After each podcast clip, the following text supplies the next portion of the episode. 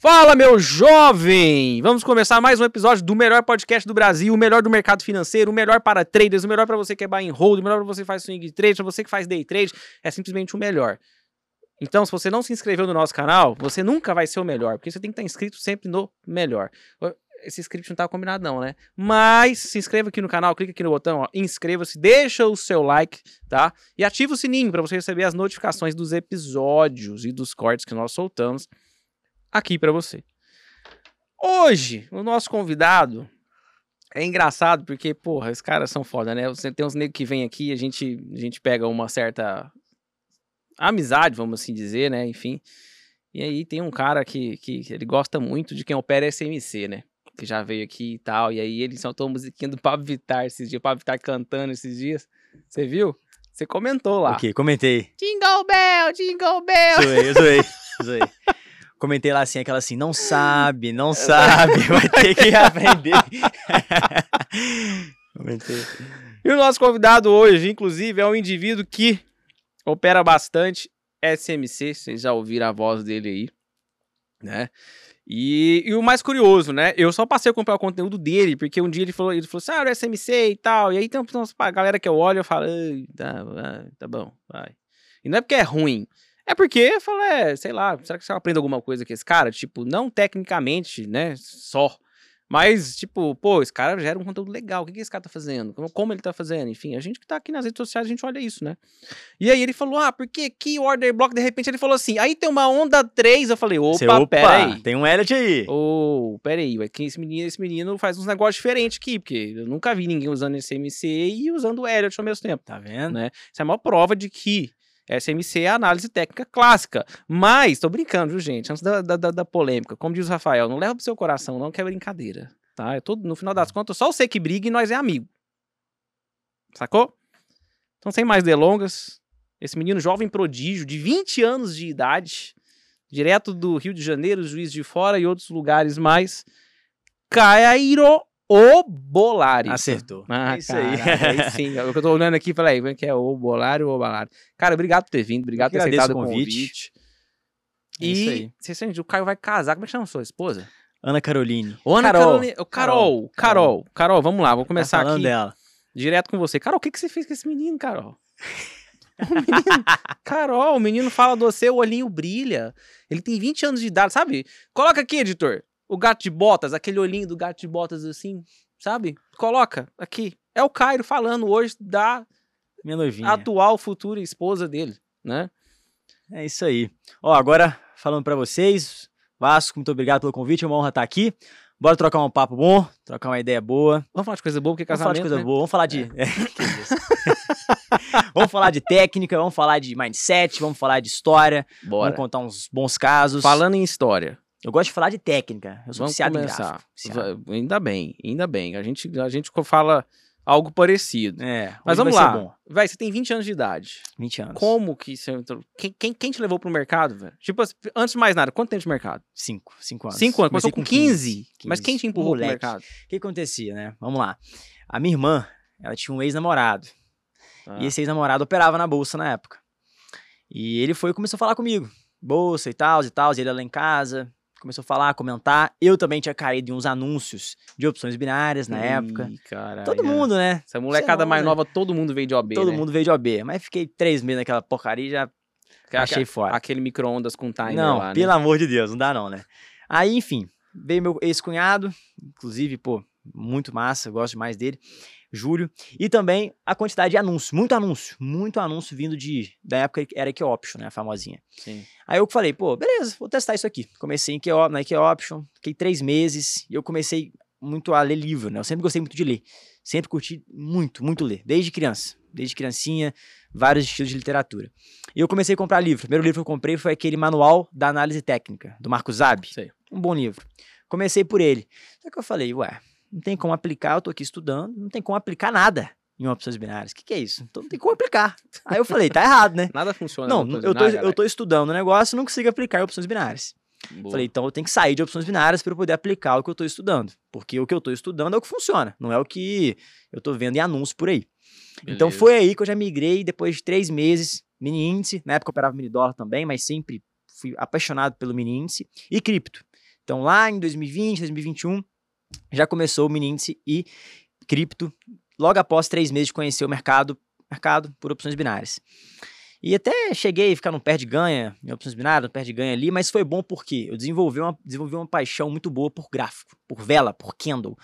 Então, assim, eu ficava, sem exagero, eu falo, galera, ah, mas é verdade, ficava 12, 14 horas por dia, pelo menos no primeiro ano, vidrado. Era louco por gráfico, até porque na época eu morava com meus pais, então eu tinha o luxo de poder ficar em casa estudando, não precisava trabalhar para comer, para pagar minhas contas. Nessa época, os meus pais me bancavam. Meu pai é professor universitário, minha mãe bancária aposentada, uma família humilde, mas nunca faltou nada, e a educação era, era um luxo que meu pai e minha mãe eles sempre priorizavam.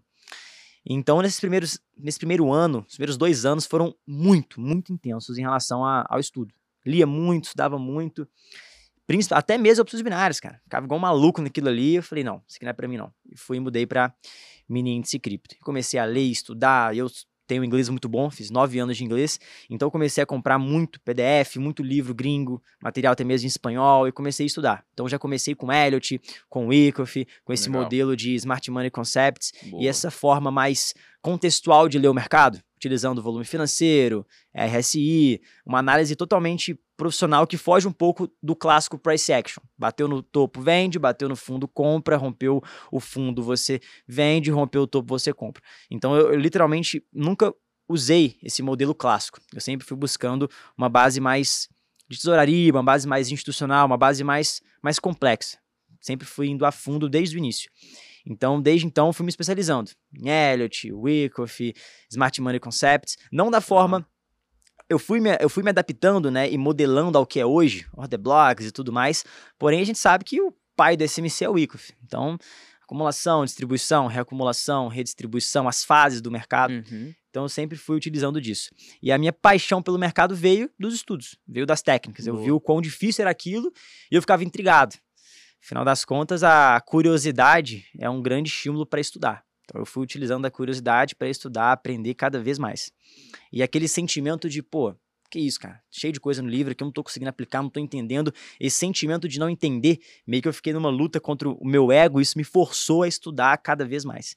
E as coisas foram tomando uma proporção rápidas, né?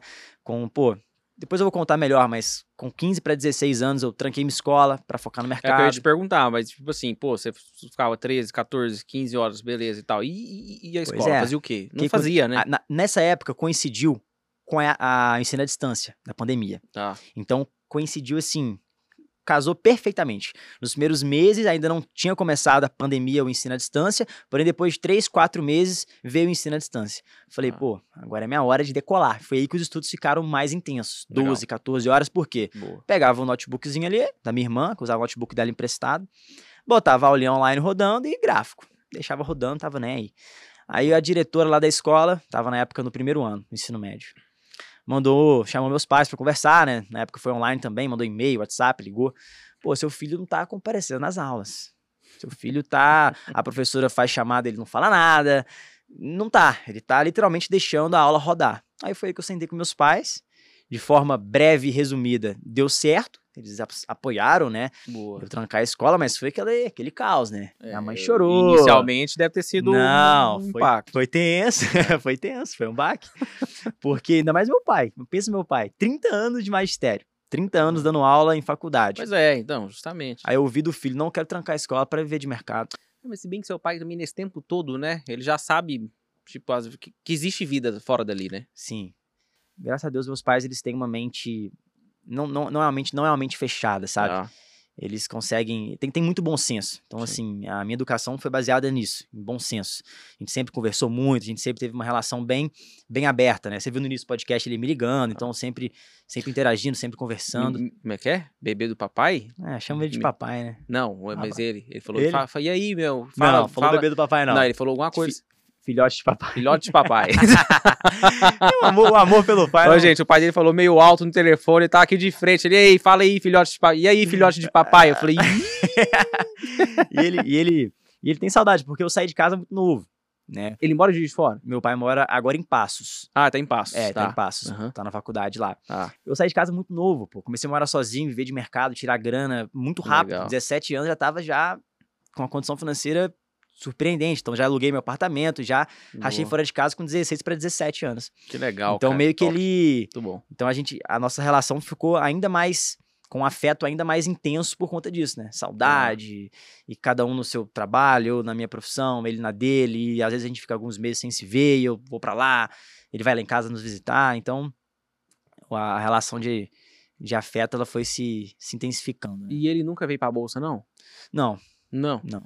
Conta de tempo, né? Quando ele, ele vai aposentar daqui a pouco. Ele aposentando, ele. Porque ele ama dar aula, ama estudar. O lazer do meu pai é É estudar. a vida dele, Cresci vendo ele estudar. Nunca vi né? Legal, cara. meu pai, pô, tomando uma- um copo de cerveja, mas já vi ele lendo dezenas de livros. Então a minha criação ela foi voltada nesse ramo acadêmico. E é curioso isso, né? Olha Muito o, tipo assim, o, o poder do ambiente, né? Da influência, do né? Principalmente quando você tem pai e mãe. É por isso que eu casei cedo, dentro, tá né? vendo? O dedo no ambiente. É, pô, exato, e, tem, mas tem, tem, tem, tem, tem a ver também, né? Porque você cresce num ritmo mais tranquilo, Sim, mais sim. culto, enfim. Então você vai Sim. gostar de ler, né? Que, Claro. que foi uma coisa que você falou, pô, eu adoro ler. Aí você fala, pô, eu cresci vendo meu pai lendo dezenas de livros. Sim, pois é. Pois Entende? é. Boa. E minha mãe, pô, minha mãe lia pra mim desde pequenininho, antes de dormir. Então a gente teve essa, essa criação, né? Por exemplo, eu falo muito vida de professor, sabe como é? Então, Sim. assim, é perrengue, não, não sobra grana, não tem esse negócio de, ai, celular caro, toma, viagem pra praia, não. Sim, Fiquei sim. anos e anos e anos sem ir pra praia. Mas o luxo que meus pais me deram, não só pra mim, eu tenho três irmãs. O- pois é, o luxo que a minha família teve, isso eu afirmo e com muito orgulho, com muita Que- gratidão é a educação. Isso foi um luxo. Então, pô, Boa. fiz nove anos de natação, nove anos de inglês, catequese, crismei, es- escola particular, graças a Deus. Então, mesmo eu saindo da escola, a Sim, escola sim. era maravilhosa. Então, assim, a, a educação foi, foi um luxo na minha vida. Legal. E isso com certeza fez com que eu seja quem eu sou hoje, né? Ainda tô no começo, ainda vou crescer muito minha carreira, por mais que tenha alguns anos, tá só no começo. Falo muito isso no Instagram, né? É só o começo. É. Fim é melhor que o começo, né? E vai ser incrível. Mas tudo que eu sou e você eu devo aos meus pais, com certeza. Boa. Show. Parabéns, Mas foi cara. um susto, Moleque de cara. 20 anos com Imagina. cabeça boa desse jeito, top, viu? Pedir pra trancar a escola foi um baque. Não, eu chorou, imagino, eu imagino, é, eu imagino. Mas assim, né, inclusive você que tá em casa aí, não é que você tem que trancar, às vezes, às vezes tem um É, pessoal pelo jovem, fala de assim, ah, vou trancar, vou sair, não sei Fazer o que e Caio, tal. Não não. é isso, e assim também, né, vamos lá. Depois o Caio terminou o ensino médio dele, terminou. Terminei. Foi lá, fiz fez 18 lá, anos. fez até... a conclusão lá. Sim, eu fi- fiz o supletivo lá em dois dias, tirei o ensino de médio. boa. Assim que eu fiz 18 anos, primeira coisa que eu fiz foi tirar a carteira de brincadeira. Foi tirar o, foi tirar o meu ensino médio. Foi, foi pegar pá, o tal do, do, do diploma do segundo ano. Peguei o do diploma segundo do ano, ó, segundo do, do, E vou fazer, tenho um, quero segundo fazer grau. uma, uma graduação em economia. É o que eu ia te perguntar, você não pensa fazer, Com fazer certeza, quando É? tiver tempo, tipo, quando o negócio estiver fluindo de uma forma mais automática, sem depender tanto de mim. Sim. Porque hoje em dia, se eu não operar, não tenho renda. Ah, pô, Sim. tenho grana investido, tenho um rendimento surpreendente que paga os meus custos. Sim. Tenho. Mas não tem jeito, ainda tem que trabalhar para para conseguir alcançar patamares cada vez mais altos. Lógico, para É. pra construir seu, seu, sua vida, seu Pois patrimônio, é, suas coisas. É. patrimônio, crescer cada vez mais. Então agora não dá para parar de trabalhar e focar. Por mais que eu estudo hoje em dia, mas não dá para eu estudar, começar a faculdade agora do zero. Até porque Tá. eu, eu, eu sou assim, ou eu começo para fazer de vez, me doar 100%, 1000%, ou eu nem começo. Então não tem como. Como que eu vou levar a empresa, trade, noivado, casa, esporte, lifestyle, saúde e uma faculdade? Tem como. É, não. não, já, já, é, já é puxado pra caramba. Já é Se puxado tu pra colocar caramba. a faculdade no meio, alguma coisa você não vai fazer. Alguma coisa eu não vou fazer. É, boa. Alguma coisa E vai aí dar o ruim. seguinte, vamos lá, você falou, pô, aí eu comecei a estudar, comprei livro, comprei livro gringo, etc. Inclusive, quando eu comecei também, o que mais me ajudou foi livro gringo, tá? Ajuda E na muito. época não tinha, não tinha, não tinha esse tanto de conteúdo, não tinha muita coisa, cara, putz, saía caçando em fórum. Sim. Né? Saiu uns fórumzão, galera mandava uns PDF e tal, pá, e, putz. A, a- a primeira vez que eu ouvi falar de Elliot, que eu fui estudar Elliot, era um, num, num PDF que jogaram num, num, num fórum gringo, a verdade Sim. é essa. Ah, você não Verdade é comprou o livro? Cara, não sabia que o livro existia. Pois é, é o que tinha. Ô, chegado, entendeu? Não, eu fui ler os livros de Eliot, né? Eu já li todos os livros que o próprio Ralph Nelson Eliot escreveu. Aham. Eu fui ler os livros dele em 2022. Você leu aquele da capona laranja já? O Nature's Law, The Secret of the Universe. É, o, o não, o, o, Ah, o The Wave Principle. The Wave Principle. Muito é. bom. É que ele é, é, é- Como ele é bem antigo, então tem até umas loucuras lá, né? Coisa que hoje em dia a gente vê que nem. Que, por exemplo, antigamente, Viagem. mesmo botava ABC dentro de todas as ondas. Então, ABC dentro da 1, dentro da 2, dentro da 3, dentro Sim, da 4, dentro da 5. E essas coisas foram se adaptando. É, foi, foi- isso, isso foi sendo mitigado hoje, é. né? Até porque a teoria dele é uma teoria empírica, né? Sim. Então é embasada na observação. Então ela Sim. vai se adaptando e mudando cada vez mais. Boa. A galera tem uma crença, ah não, tá no livro, então é isso. Tenta engessar o mercado. Não dá. Sim. Não, não Não dá, dá. é porque vai. E e outra coisa, o mercado é um, é um ser em constante evolução, né? Com certeza. Ele, e ele vai mudar, muda muito. muda, E aí, cara, como, como que eu, o que, que você conheceu primeiro, Elliot ou o Wyckoff? Elliot. Elliot primeiro. Elliot primeiro. Primeiro, análise técnica, né? Volume Tá. financeiro, médias móveis, RSI, Teoria de throwback, teoria de tendência, como identificar uma reversão, esses conceitos mais, mais basilares. Tá. Aí, assim que eu me aperfeiçoei nesses conceitos, então eu estava conseguindo casar análise gráfica com análise técnica, que pelo menos eu tenho essa, essa percepção. Análise gráfica, para mim, eu pontuo mais como o clássico price action. Então, você identificar uma tendência, na época eu utilizava conceitos de pivô, pivô de alta, pivô de baixa, linha de Uhum. tendência, canais. Então, eu aplicava esses conceitos. Até mesmo na época eu utilizava figuras gráficas, padrões, padrões de queda eu nunca gostei, nunca curti, nunca Tá. peguei. Tem até aquele livro, né? Dos candlestick. Nossa, eu É, não, pra também. mim, pra mim não vai, eu não nunca gosto. gastei um centavo com isso. É, eu também. Não é? Aquele ali não me pegou, não. não. falta, não. Esse, é, esse livro não me pegou. O negócio é ler o preço, né? Sim. Mas aí eu comecei nesse bom e velho price action. Depois comecei a casar o price action com análise técnica. Então comecei a fazer os indicadores. Indicadores de volatilidade, de frequência. Tá. Então eu, eu gosto muito do RSI, volume financeiro e médias móveis em alguns contextos específicos. Tipo, para mini índice eu adoro média móvel no time de execução, a média móvel de 9, uma VWAP, então, porra, média móvel ponderada pelo volume é uma delícia. Então, desde Certo. então eu comecei a, a casar, colocar as coisas em uma mesma cesta e harmonizar. Então, análise gráfica, puxei análise técnica, casei. Aí depois da análise técnica veio Sempre gostei de casar, né? Aí, pude... aí depois da análise técnica, Essas ideias. Aí depois É. da análise técnica, já puxei Elliot. Então ficou Tá. análise gráfica, análise técnica e Elliot. Aí depois de Elliot veio o Wyckoff. O Wyckoff vindo, Boa. veio o SMC. Então esses Legal. conceitos de acumulação, distribuição, as fases do mercado, Tá. e eu comecei a unificar tudo. Então e comecei a pensar, pô, como que eu vou juntar análise gráfica com análise técnica, com Elliot e com o Wyckoff? Aí eu comecei a colocar tudo. Pegava o TradingView e abria dezenas de altcoins, abria commodity, abria ações, abria índices, nacional, gringo, abria tudo e começava a analisar. Ficava ali analisando, mapeando, praticando e colocando tudo aquilo que eu estava vendo nos livros, que no momento estava bem embaçado, né? Na prática. Comecei a praticar e colocar aquilo. E comecei a enxergar. Pô, olha só que legal, o mercado está em tendência. Então marca um canal, usei análise gráfica. Pô, o mercado está aqui numa onda 4. A 2 foi simples. Então na onda 4, pode assumir uma forma complexa.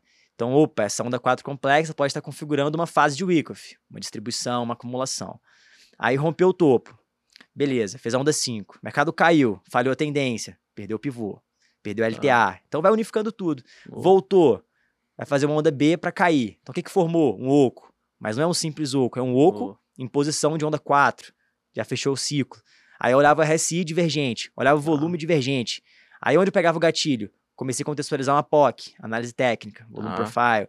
Aí depois order POC, block. POC se fala, po- POC, não sei se você se lembra, acho que não sei se já era, já tinha isso muito no Brasil, mas é, até pouco tempo atrás não, não se falava em POC aqui no Não. mercado brasileiro. Não se falava. 2021 ninguém falava disso. É, eu sabia Ninguém. que era POC, Ninguém falava. inclusive. Os gringos, inclusive, dava raiva isso, né? Eu via muito vídeo gringo. O que, que eles faziam? Pegava o perfil de volume range fixo, o volume profile, Uhum. aí deixava tudo com a opacidade baixa e só a POCzinha, a linhazinha vermelha marcada. E o negócio cravava, né? Eu ficava, que, Sabe o que é essa linha que, aí? que é isso? No meio do movimento, o que, que é isso? Não tem um topo, não tem um fundo. E como assim tá cravando? Boa. Aí eu fui estudando e aperfeiçoando isso. O próprio TradingView ajudou muito, que é a plataforma Sim. de análise que eu uso, né? Sim. Que a, a galera usa muito boa. Aí eu fui fuçando, mexendo. Curiosidade, né? Explica pra nós, eh, vamos lá, a gente tá falando aqui, às vezes, tem gente, tem gente que tá boiando. O que, que é POC? POC né, é uma sigla para Point of Control, então ponto de controle. Então vamos supor, galera que está em casa, isso é muito bom, muito bom mesmo. Eu me amarro, me amarro nisso. Você pega uma ferramenta que se chama perfil de volume range fixo, no TradingView ou no Profit, tem muita gente da bolsa aqui, né? Volume Profile. Sim. E o que é o Volume Profile? Ele vai demarcar quais são as regiões de maior volume durante um período. O volume financeiro ou quantitativo, ele mostra por candle. Já o volume profile, ele mostra por perfil.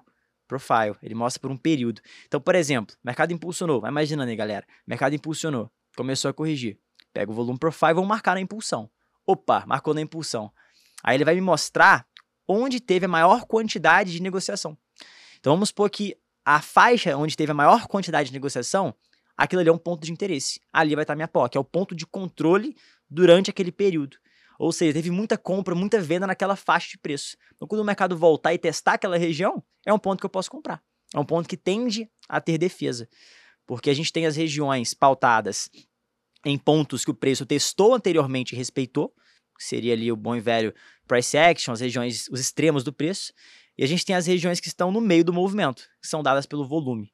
E eu falo com a galera, falo com os alunos, tudo que tem volume é bom. Você pega VWAP, ótimo. Pega volume financeiro, ótimo. Pega volume profile, ótimo. Tudo, tudo que tem volume no mercado é bom porque remete a big player, remete a institucional, remete a smart money. A oferta e demanda. Né? Oferta e demanda. Então a POC seria isso. A POC é a tradução literal, ponto de controle. Aí, mais precisamente, para a galera que né, quiser se, se aprofundar nisso, a POC em si ela vai ser 50% da maior faixa de volume durante aquele período. Então, durante uma impulsão de alta, marcou ali com volume profile, você vai ter várias faixinhas de volume, ó. várias faixinhas, várias faixinhas. Boa. A maior faixa de volume, no meio dela, você vai ter a POC. Então, vai ser um ponto de precisão, um ponto de controle. É Boa. literalmente o, a nata, onde vai ter a maior concentração de ordens. E aquilo ali você usa como um suporte ou resistência do preço. Inclusive, você que está ouvindo a gente aí, a gente, o Caio já já vai mostrar no computador essa parada da POC para nós, tá? Vamos mostrar. Vocês não ficarem. Bora mostrar. Aí, enfim, né? É, cara, aí veio o Elliot, RSI, o Icon, né? O, o, o, o Elliot primeiro, né? Sim. O Elliot primeiro, enfim, depois a SMC e tal. O, quem, quem difundiu ou quem criou, né, pelo menos a história que eu já ouvi, que já me, me falaram aqui, que uma convidada, a última inclusive me contou, a penúltima me contou, é que quem difundiu isso aí ou criou foi o ICT. Sim. Sim, e é isso mesmo. O Michael, é. Assim, você, tipo, você também começou a aprender, foi com ele direto? Porque assim, a galera. Vamos lá, o Igor foi pai do SMC. Então, a primeira pessoa que falou que o mercado é manipulado e que existe um homem composto por trás que movimenta o mercado a fim de interesse próprio foi o Wyckoff. Lá em 1930, Richard Wyckoff criou sua teoria e ele afirmou: existe manipulação no mercado. Os preços não se movem de forma aleatória. Ah. O mercado cai para buscar liquidez, o mercado sobe para buscar liquidez, e ele começou a trazer esses conceitos de que existe manipulação e que alguém manipula os preços. Por exemplo, aquele caso que teve com Elon Musk na Dogecoin. Pô, ele começou a hypar a Dogecoin, gerou uma grande euforia, gerou aquele sentimento de fome no público, eu tenho que comprar, eu tenho que comprar, eu tenho que comprar. Quando trocou até, postava no Twitter, Dogecoin, Dogecoin, hypou a moeda. E ele comprado no fundo. Ou seja, ele literalmente induziu o público à compra a fim de ter a liquidez necessária para ele poder despejar. Sim. Então foi uma manipulação. Sim, total. Então a manipulação ela é algo assim, existe, né? Existe e sempre vai existir, sempre existiu. E a primeira pessoa que pontuou isso foi o Wyckoff. Aí que veio os diagramas e tudo, né? Aí, ao longo desses anos e décadas, esses conceitos foram se, se aprimorando. Aí veio o ICT, o Inner Circle, né, o Michael, Sim. e ele começou a, a, aprofundar isso, até porque no Forex né, não, não utiliza muito volume, então ele precisou criar algumas criar uma teoria a fim de observar os pontos de volume, a fim de observar as regiões de interesse no mercado cambial no Forex. E aí ele foi refinando, então criou Fair Value Gap, os conceitos de order blocks e por aí vai. E também a galera do próprio SMC, do Smart Money Concepts, foi adaptando também, mudando algumas coisas. Então meio que é uma, é uma teoria que vai pegando um pouco de cada criador, um pouco de cada teórico. Pega de Wyckoff, pega do ICT, pega do fulano, pega do ciclano e as, e as próprias pessoas que vão utilizando, eu mesmo que utilizo, eu vou também refinando e vou às vezes adaptando algumas coisas. Ah não, isso aqui para o índice é bom, isso aqui para cripto é bom, isso aqui para o Forex é bom, aqui eu vou adaptar isso, aqui eu vou adaptar aquilo. Então, é, o SMC que eu utilizo, ele tem uma base tradicional, ele tem uma base lá de Wyckoff, até porque a galera fala, ah, SMC é modinha. Pô, desde 1930 que existe os conceitos... De, é, dessa base é, é, estrutural de mercado, é, né? SMC Smart Money Concepts, conceitos do dinheiro inteligente. A primeira pessoa que falou isso foi o lá em 1930. Ele não trazia esses conceitos de order block como a gente tem hoje, de forma objetiva, mas ele já pontuava isso. Ele só não objetivava, assim como Elliot. A teoria de Elliot hoje em dia, ela é muito mais profunda e muito mais objetiva do que era em 1926 quando ela foi criada. Perfeito. Então a, as coisas elas vão se aperfeiçoando porque o público vai utilizando, as pessoas vão utilizando. Aí teve, por exemplo, aquele aluno de aluno de Elliot, Frost. Aí tem aquele livro O Princípio da Onda de Edge, da capa azul, de Frost Pratt. Frost Pratchett. Muitas coisas que estão ali, Elliot mesmo não falava. Então, assim como Elliot, a SMC também foi levando isso. O Wyckoff criou. O Wyckoff trouxe a base. E o público foi aperfeiçoando, introduzindo conceitos, introduzindo pontos, introduzindo é, teorias e foi deixando o que era bom ainda melhor. Então eu, vim, eu fui construindo e, modelando isso. Né? Ah, Eu até brinco com a galera. Pô, você vai interpretar um texto. Como que, ah, como que eu vou analisar? Como que eu começo a analisar o mercado? Não dá para engessar o mercado. É impossível engessar o mercado. Imagina que você vai fazer uma prova do Enem.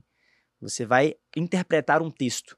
Você não vai falar, ah, não, para interpretar o texto eu vou ler três vezes a primeira frase, quatro vezes a segunda frase, vou ler a última frase sete vezes, interpretei o texto. Não, você vai ter que ler o texto e aplicar todo o seu conhecimento, teórico, empírico, sua experiência. Você vai interpretar aquele texto colocando em prática tudo que vem na sua cabeça, tudo que vem na sua mente. E, a mesma, e da mesma forma que a gente interpreta o texto, a gente interpreta o gráfico. Como? Utilizando o que você sabe. Ah, eu sei análise gráfica, técnica, Elliot, Wyckoff, SMC. Vou colocar, vou pontuar e vou formar uma análise profissional, contextual, a fim de conseguir ter a assimetria de retorno, que é o que eu busco nas operações. Boa. Arriscar pouco e lucrar muito. E aí você falou, inclusive, aí de assimetria de, de retorno, né? É, qual, qual a razão mínima que você gosta de operar? Sempre no mínimo Mínimo. para três. Mínimo 1 para 3. No mínimo para Então três. você toma muito stop. A minha atividade ela gira em torno de 50, 60, Não, mas pra- depende do mês. 50% para 1 para 3 tá excelente. Não, excelente. E é no mínimo. Igual, por exemplo, hoje, depois a gente mostra pra galera. Hoje, vindo aqui pro, pro estúdio, eu peguei um trade no mini índice. Tá. Né? Chegou a pagar 3.600 reais, tirando o stop gain em 1.500. O meu risco nessa operação era de mil reais. Então, em Tá. questão de minutos, cravei um fundinho de uma acumulação de Wyckoff, fez uma LPS lindo ali, Tá. né? gerou liquidez no fundo, capturou, voltou, perdeu o último topinho, retestou a região, comprei, stop sempre técnico abaixo do último fundo, mercado subiu, pagou 3,5 vezes Tá. Você risco. comprou antes de romper o topo anterior? Não, ele rompeu o topinho anterior, quando retestou, comprei barato ali na, Você já comprou na região do, na região que sofreu a trap. do próprio topinho anterior. É, dos fundinhos anterior ali, Ah, tá. da Legal. acumulaçãozinha. Já, Entendido. já foi alinhado. Já, cara, já, já a, gente, a gente mostra isso aí também. A gente né? mostra. Vai, vai ser uma parada legal. Fica até o final, galera. Vamos mostrar bastante coisa no gráfico aí, vai ser, Boa. vai ser massa. Boa. E aqui, vamos lá. É, é- é- e aí, cara, a gente entra num, num- num ponto, né? Porque assim, às vezes eu pego um cara, por exemplo, que é super técnico, um cara bom, um cara es- estudioso, por exemplo. Você deve conhecer alguém assim. É aquele cara que você, você, cara, você pode conversar com ele do que você quiser. Você pode conversar com ele de teoria de Down, você pode conversar com ele de, de Elliot. Você pode conversar com ele sobre SMC, pode conversar com ele sobre, cara, qualquer outra técnica aí, tape reading. E o cara tem uma noção teórica boa e às vezes ele tem tempo de tela. É um cara que opera bem, mas ele não faz dinheiro. No fim das contas. Ele faz, mas ele perde, ou ele faz e devolve tudo, enfim, tal. E a gente entra num ponto mais emocional, né? Num ponto, de, num ponto mais é, é, de, de, de, de psicologia do trading, vamos assim dizer, né? Você já estudou muito psicologia do trading? Você precisou estudar muito ou você, você considera que fala, cara, como se diz, problemas emocionais, principalmente na fase de aprendizado ali, que vão te afetar dentro do mercado, etc. Enfim, isso é normal.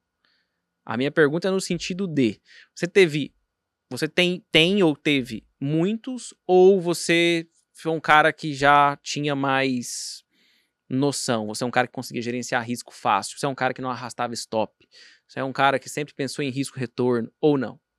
No comecinho, comecei nos primeiros meses, patinei bastante. É Patinei normal, né? normal, patinei Uhum. bastante. Mas não, não, graças a Deus não durou muito.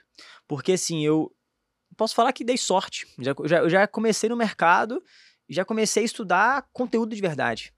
Porque muita gente começa no mercado e fica perdido. Pula de galho em galho. Ah, por exemplo, imagina se eu tivesse estudado um pouquinho de análise gráfica, um pouquinho de análise técnica, um pouquinho de Elliott, um pouquinho de Wyckoff, tava perdido até hoje. É, até hoje você tinha um pouquinho de nada. Um pouquinho de nada, exatamente. Igual um riacho, né? O conhecimento longo e raso. Perfeito. Então eu não, não, eu não, não fui assim. Então eu, eu primeiro comecei em alguma coisa, estudei de forma bem intensa, bem profunda, passei para outra, estudei de forma intensa e profunda, passei para outra e assim eu fui levando. Então, como eu intensifiquei muito os estudos na teoria, acabou que eu não fiquei patinando muito nesse quesito psicológico, não fiquei me auto-sabotando, porque eu já consegui ter uma, uma teoria muito boa de cara e me entreguei àquela teoria. Nos primeiros meses, patinei bastante, quebrava a conta, botava mais, tirava stop, tomava stop, batia stop diário, não aceitava, continuava operando, aquele drawdown gigante, óbvio. Mas não durou muito devido à técnica. Por isso que eu falo Entendi. muito no meu Instagram que a técnica liberta. A técnica liberta. Sim. Pô, não vai ser você acompanhar o cara que ostenta, que bota Porsche para jogo, que. Não, não é isso que vai te fazer ser libertado no mercado. É a técnica. E eu tenho uma, uma opinião, não sei se você compartilha da mesma, mas eu acho a técnica o, o, o pilar mais importante, cara.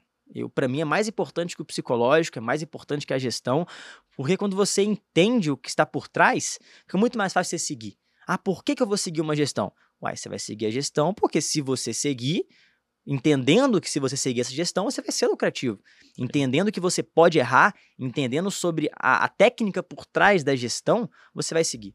Você chega para uma pessoa que tem uma, uma compulsão alimentar. Você fala, para de comer, tá ficando gordo. O cara não vai parar de comer. É. Para de comer. Não, agora você explica, ó, para de comer, você pode ter uma pressão alta, diabetes, sei lá, você explica o prejuízo que essa pessoa vai ter por comer muito, por ter uma compulsão alimentar, por não cuidar da saúde, a pessoa vai passar a procurar cuidar da saúde.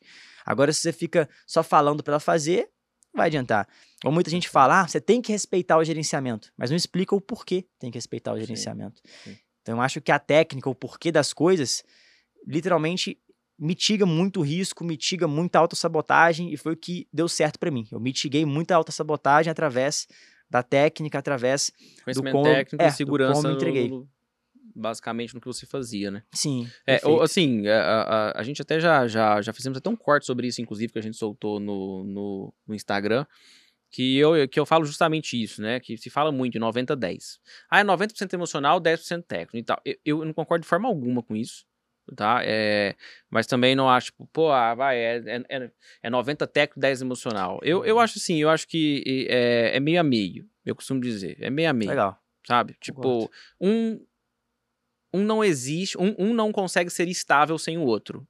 É basicamente isso. Porque se você tem um emocional ruim, mas uma técnica boa, e mas você puta, opera errado, entra antes, é ansioso, etc., você não vai fazer dinheiro. Se você não faz dinheiro, em determinado momento, com o passar do tempo, você vai querer procurar outra técnica, porque você vai achar que o seu problema já é técnico, que não é tanto assim o seu emocional.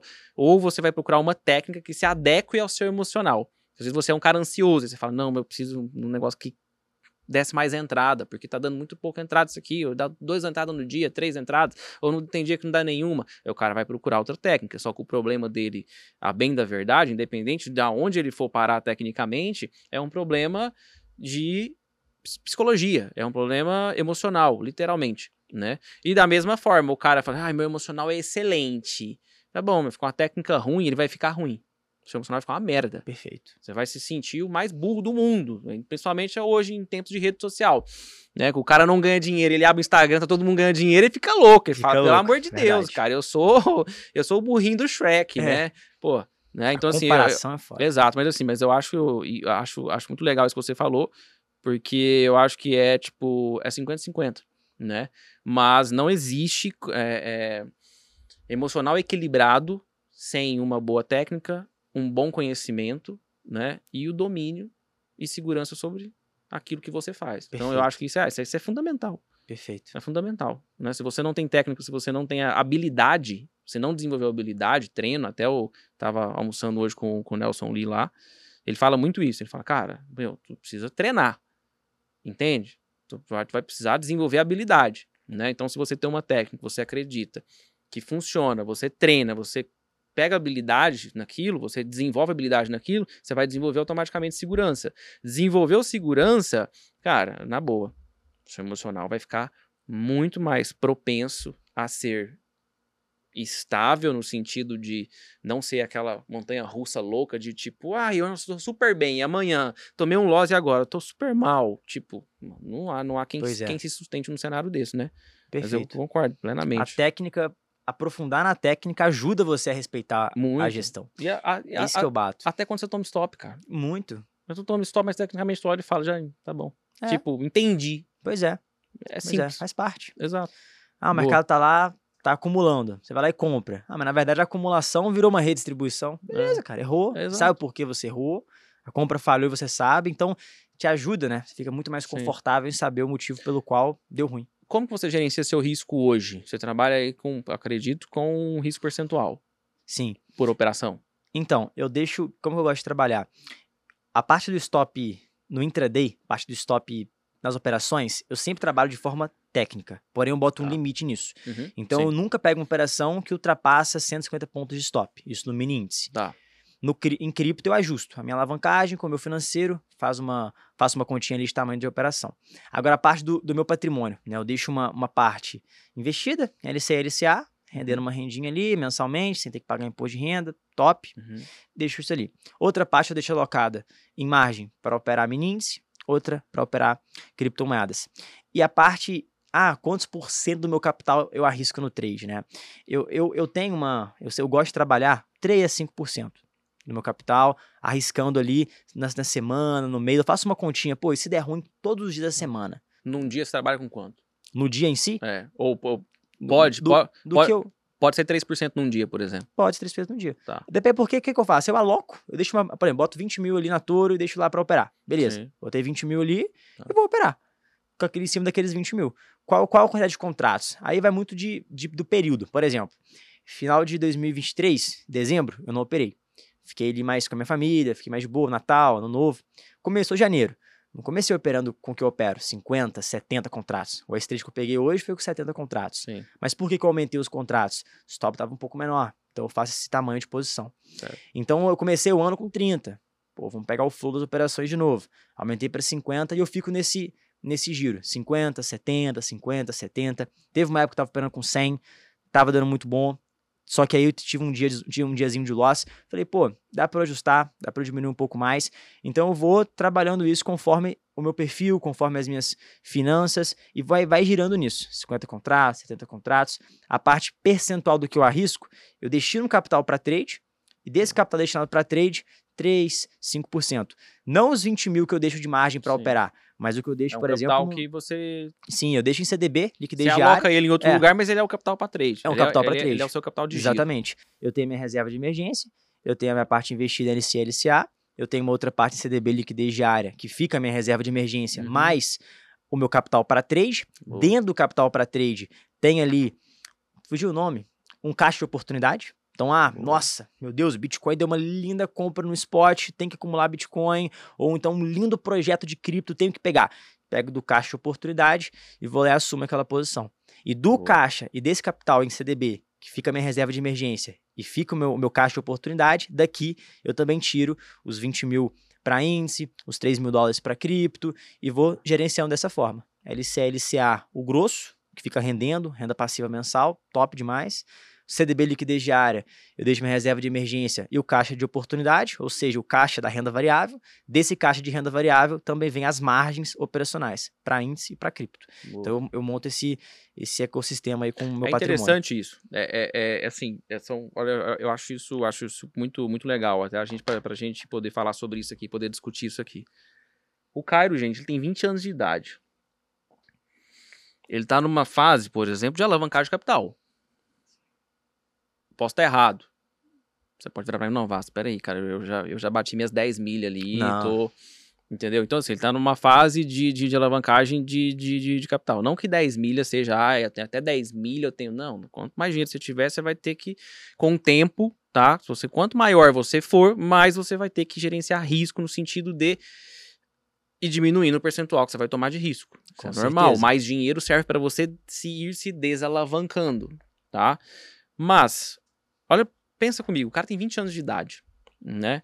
Ele pega ali, pô, eu aceito perder 3%, 5% num trade ou numa semana, por exemplo, enfim, né? Por isso que eu perguntei pra ele, falei, pode ser num trade? Não, dependendo, pode, enfim, né? Acaba que por 3 dá menos, 1%. Olha, 1,5%. olha, e é, e é algo interessante sobre aquilo que a gente estava conversando. Não dá pra gente engessar o mercado. E por que, que não dá pra gente engessar o mercado? E, e, obviamente, dentro do mercado, a gente vai falar de gerenciamento de risco, né? é, dependendo da sua fase, dependendo do seu capital e dependendo, cara, assim, de tudo. De, por exemplo, você tem filho? Não. Não. Você tem um passarinho pra dar água? Não. Você entende? Um Você, cachorrinho. tu consegue ver a diferença disso? Entende? Então, assim, é, é, é, é diferente de, de você que tá aí na sua casa, que é casado, que tem três filhos, que trabalha pra caceta, que não tem tanto dinheiro assim pro trading, né, e etc. O ritmo do Cairo vai ser diferente. Talvez o dinheiro do trading que você vai deixar aí pra você poder operar, tu pode assumir um risco desse, 3, 5%, É o que eu talvez. faço. Entende? Ah, pô, mas posso por quê? Porque é a fase de alavancagem de capital, cara. A verdade no mercado financeiro é que dinheiro faz dinheiro, ponto, tá? Dinheiro faz dinheiro, né? Só que, obviamente, para você fazer dinheiro, você não precisa, né, na fase de aprendizado, de muito dinheiro. Então, tu vai começar a aprender, já começa já com pouco, pra você perder pouco.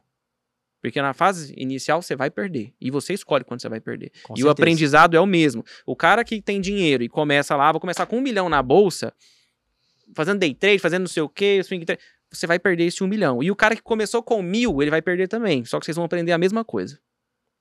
Entende? Vocês vão passar pela mesma experiência, só que um perdeu mil, outro perdeu um milhão.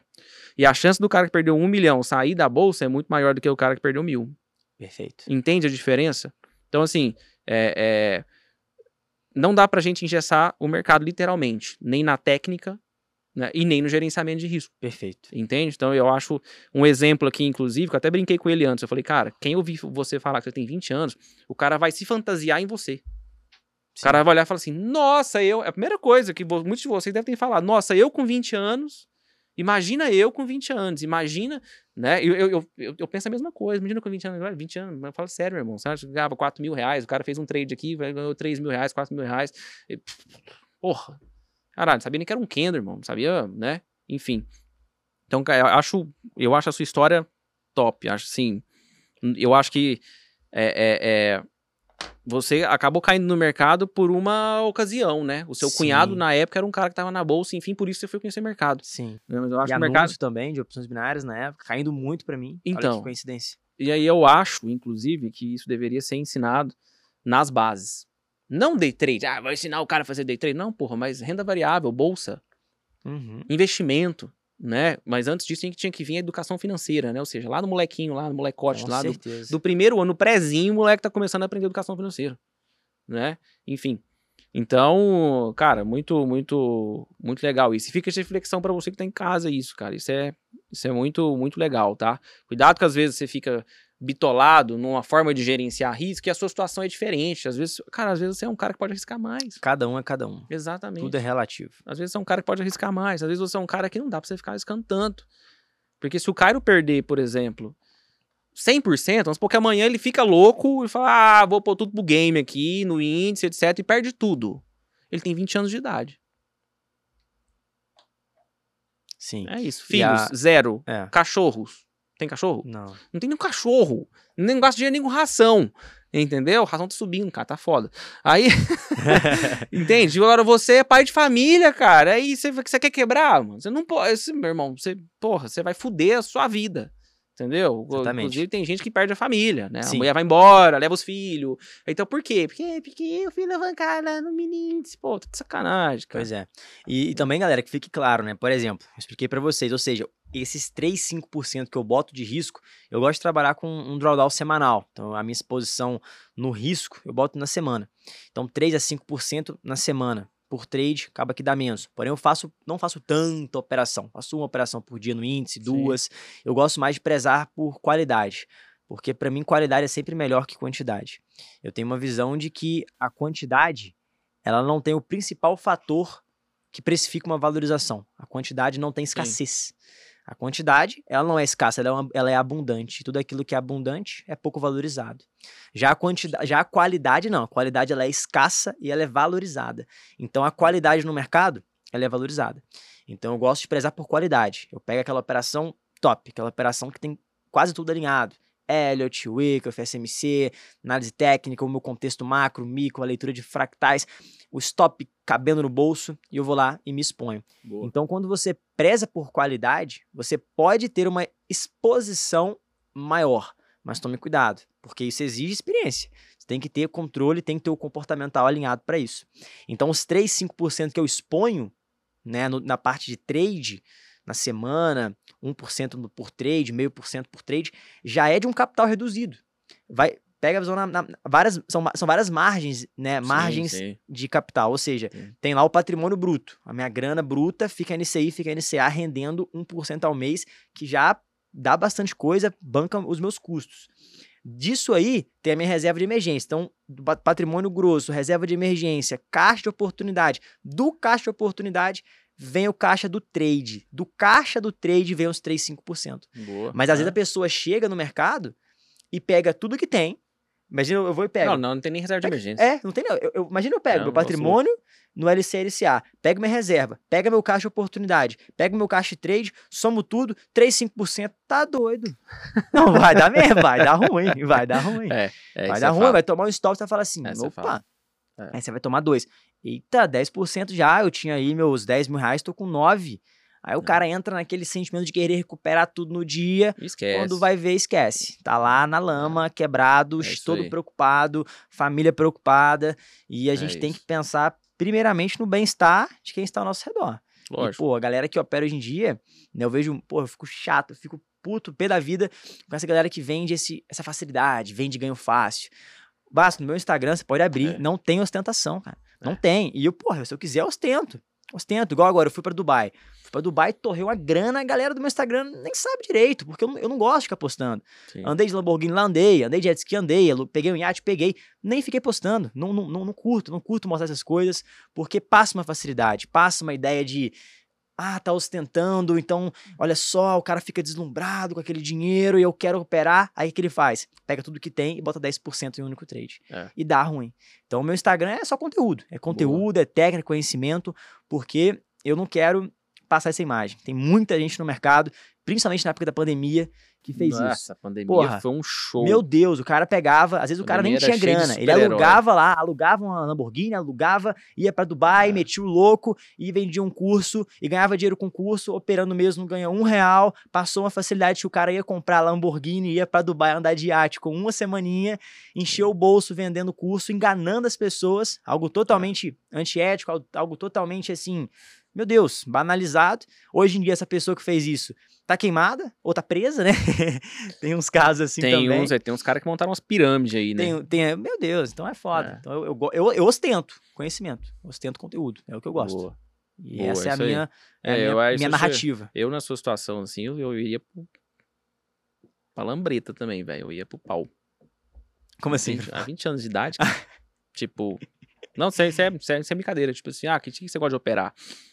Tudo que pode, tudo que é mais volátil e tem, pode me dar uma, é. uma assimetria de, de, de, de risco retorno. né? Pois é. É isso, é o que eu faria. Sem, Não, teve uma vez, igual por exemplo, quando eu bati os meus primeiros 100 mil reais, né?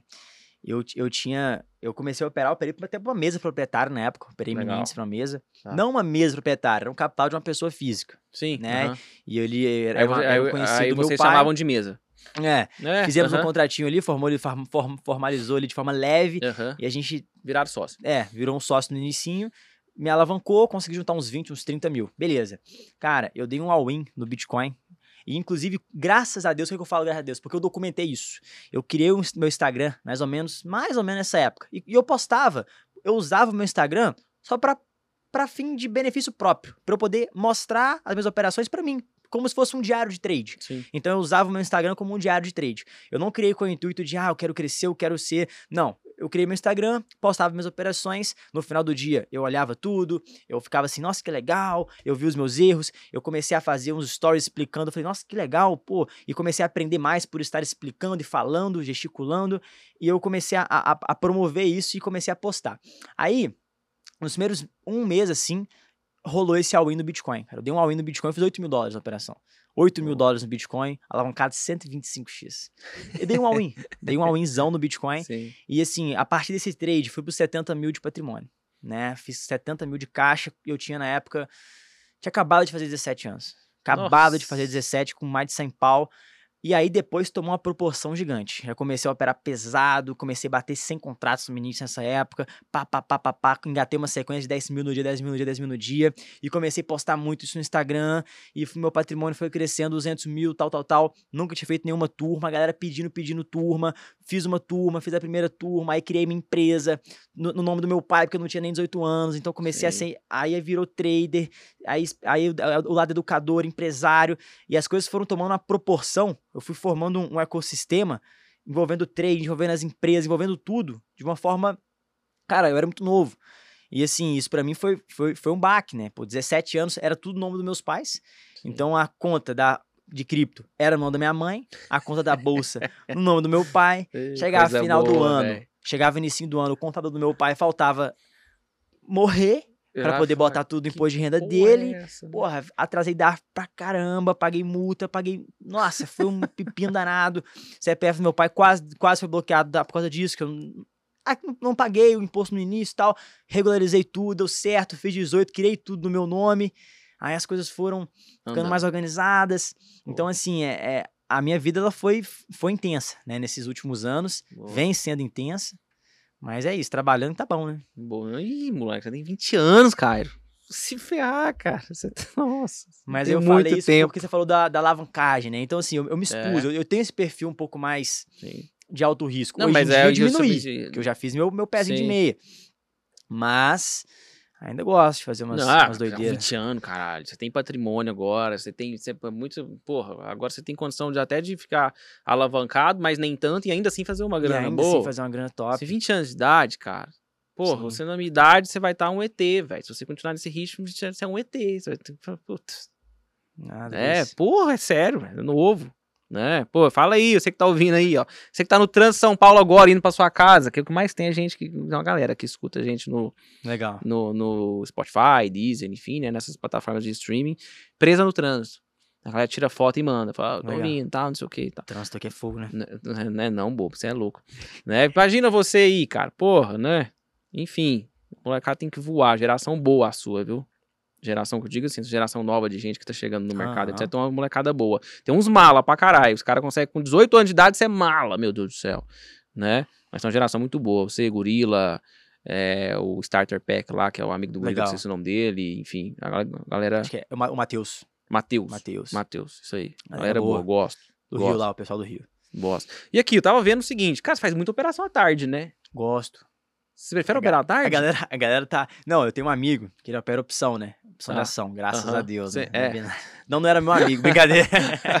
zoeira, zoeira. É. Negócio, negócio, amizade à parte, né? É. Mas ele opera opção de ação. Aí deu, mas teve um dia que eu peguei. Deixa eu até. Depois eu vou te, te mostrar. Olha esse Mostre. trecho que eu peguei, cara.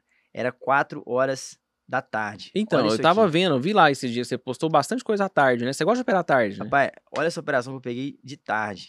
Aí um amigo meu falou assim: não, você tá de sacanagem, cara. 60 contratos, surfando 1.300 Pegou pontos. o finalzão do, do, não, do, surfando de do tarde. topo e deitou. Deitei. Deitei o cabelo aqui. Fiz, porra, 13 mil na operação, 60 contratos, deu uns 1.300, 1.400 pontos. E Boa. sentado na mão. Sentei, sentei na mão, assim, na cadeira assim, deixei rolar. Mas era quatro da tarde. Aí o brother meu me perguntou: que é isso, cara? Passa o ouro aí, ué. O que, que você tá arrumando? Quatro horas da tarde, né? Era, é. Ele falou: não, você tá com alguma é. treta aí. O que, que você tá arrumando aí? Que, que operacional é esse? Porque a galera às vezes tem essa ideia, né? Do, ah, horário, sim, não sei o que, estratégia, mas não. O segredinho. Coincidência né? mesmo. Sim. Porque eu tenho a rotina, tipo assim, eu acordo cedo, bem cedo, e vou tomar um café, vou ler, tudo mais, fico no computador, começo a produzir. Aí eu, normalmente eu faço uma sala ao vivo com a galera, com, com o pessoal da mentoria. Eu, eu, eu tenho uma sala ao vivo só para quem é aluno, porque é bom, né? Teoria Sim. e prática, junta Boa. conhecimento, sucesso. Boa. E aí, depois disso, da sala ao vivo, eu fico ali. No, no vou pra academia, Resumindo, você faz a sala ao vivo e depois você vai operar, né? Porque operar na sala ao vivo deve ser um negócio difícil pra cacete, né? É, eu, eu, eu opero com a galera, só que às vezes é foda, porque assim, eu não vou ficar oito horas fazendo uma sala ao vivo. Sim. Aí eu, vou, eu pego uma carteira de. Pegar a carteira de CLT, então. Não, é, exatamente. Não dá, eu, é. oito horas ali é foda. Então eu fico ali uma hora, uma hora e meia. E é, é normal, às vezes no final da tarde, ao longo do dia, rolam operações. Aí eu tenho a comunidade, eu mando pra galera em texto. Obviamente tem uma operação que não dá pra mandar, porra, minha índice é muito. Sim. Não, é rápido, rápido não é, tem como, dinâmico. tem coisa que não dá para mandar. Agora, quando antecipa, rola. Agora, essas operações de fluxo não dá. Então, assim, aí eu vou pra academia, corro e fico no celular, fico de olho. Eu opero, eu opero muito pelo celular, pego muito pelo celular. Então, eu tô na rua ali correndo, tiro o celular do bolso, pô, tradezinho, pego. Boto stop e tal, vou correndo acompanhando, boto alarme, né? Um trading view, fonezinho aqui eu escuto, olho. E assim, ó, eu fico o tempo todo vendo o gráfico ao longo do dia. Então, naturalmente, às vezes surgem oportunidades, né?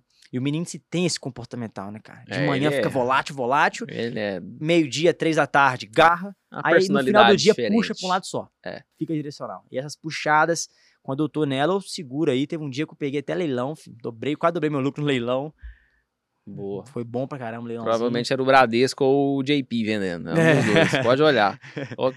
Pra quem que foi que eu falei? Foi pro, foi pra você, era que eu falei? Foi. Tava, o índice tava caindo, caindo. ca- Ah, foi pro, pro Igor, na verdade. É um mentorado meu. O índice caindo, caindo, caindo, caindo, caindo. No fim do dia, foi, cara, que foi ontem, antes de ontem? Enfim, não lembro. Eu- Enfim. Puta, começaram a bater no índice, o índice caindo. Eu virei pra ele e falei, pode abrir o Times and Trades aí, ó. Nem olhe, pode olhar aí, ó. Aposto que se quiser. Ou é o Bradesco ou é o JP vendendo aí. Pode olhar. Ele, não, mas por que o Bradesco, né? Porque é é o gringo. Aí tinha, tinha, tinha acabado de sair aquela chamada, né? Ah, o gringo retirou não sei quantos mil, ah, inferno, não sei quantos bilhões, etc. Aí falou, não, esse é gringo, porque tá retirando, não sei o quê. Eu falei, cara, pode até ser gringo, mas assim, pode olhar lá que o nome da corretorinha lá é Bradesco. Aí ele falou assim, Bradesco? Falei- Ele falou assim, duvido. Eu falei, abre aí, vamos fazer uma aposta. Ele abriu lá e falou, cara, como é que você sabe? Eu falei, ah, irmão, você... nós já estamos acostumados, é, É. muito tempo, né? Você falou com ele, conhece a ameixa? É, É que você deixa. Não é não, é Vascão? isso, é isso. Bom E aqui? demais. Você, Brabo. você já teve algum dia de perda assim que, Já, foi- que te baqueou muito? Você falou, Teve um nossa foda." senhora, agora, agora eu babei. Nossa, essa história é legal. Essa história é legal. Aí eu tava no Rio lá, comendo uma picanha com a minha namorada, né? Na época era. Na Aí você fazer o pra pagar picanha. Não, aí eu, eu tava. Aí o que aconteceu? Ia, tava, ia ter. Era 10, e- era 9 e pouquinha. Fui pegar um trade no Bitcoin. Meu maior loss foi no Bitcoin. No índice nunca teve assim, loja. Ah, já teve. Ah, 3 mil no dia. Nove e tal. pouquinho da noite, né? Hã? Nove e pouco da Não, noite. da manhã. Da manhã. Tá. Mas você comendo picanha nove da manhã? Era almoço assim, 11 da manhã, 10 e pouco da manhã. Eu Ah, comendo tá. picanha cedo mesmo. Tá, Não era, não. era processamento. Ó, foi no processamento do FED que rolou esse, esse pepino. certo. Então devia ser, sei lá, ali. Sei Onze e lá, meia. 10 e pouco, 11 e, Onze e meia, 11 e pouca, é, é, 9 aham. e pouco, 10 e pouco, 11 e pouco e tal. A gente tava lá no restaurante frente lá em casa. Aí beleza, tava lá sentado na mesa, fui pendurei a operação. Pendurei a opera- a operação na, em margem cruzada, né? Que em cripto, futuros, derivativos, tem dois tipos de margem, cruzada e isolada. Uhum. Isolado é que você aloca, se der um maior pepino do mundo, meu Deus, pulou o stop, o máximo que você vai perder é o que você alocou de margem naquela operação. Sim. Já na margem cruzada, não. Você aloca uma margem, show, posiciona seu stop E você em pode cima sair daquela devendo. margem. Porém, se der uma zebra, pode dar um pepino ali, pular seu stop. E o que, que é a sua margem? É a sua conta inteira, o que você está alocado ali na conta de futuros. Eu estava alocado, eu tava na conta de futuros 3K dólar, até falei no comecinho do, do podcast que eu deixo. E o stop dessa operação era tipo assim, não lembro certo, mas sei lá, era 500 dólares, 600 dólares, stop baixo, stop pequeno. Que em cripto, como eu pego menos, menos operação, eu aumento minha exposição, que a gente estava falando no inicinho. Pô, você pega pouca operação, aumenta a exposição. Então, em cripto, operação eu boto aí mil dólares stop, dois mil dólares stop. Tem trade que eu boto essa, essa quantidade um pouquinho mais alta. Nessa era pouco, 400 dólares, 500 dólares. Pouco assim, né? Beleza. Aí veio, pendurei a ordem, veio o pronunciamento do Paulo. Não lembro se era 10 e pouco, 11 e pouca. Só sei que era, era pronunciamento do Fed. Cara, o homem falou, pulou meu stop de um jeito sinistro. Ou pode ser também, às vezes tem um do Fed às 3 horas, né? Então pode ter sido esse das 3 horas. Tá. Enfim, pulou o meu stop, liquidou a minha conta. Ou seja, era para perder 400 dólares, perdi os 3 mil, 18, quase 15 mil reais. Falei, porra. Tava, e, não, e eu, eu sem expressar nenhuma reação. Minha namorada vai tá sabendo dessa história agora. Ela não sabe desse rolê. Eu aqui, de boa, pendurei e tal, pá, pulou. Falei, nossa, cara, 15 mil reais, tá, no seu celular assim.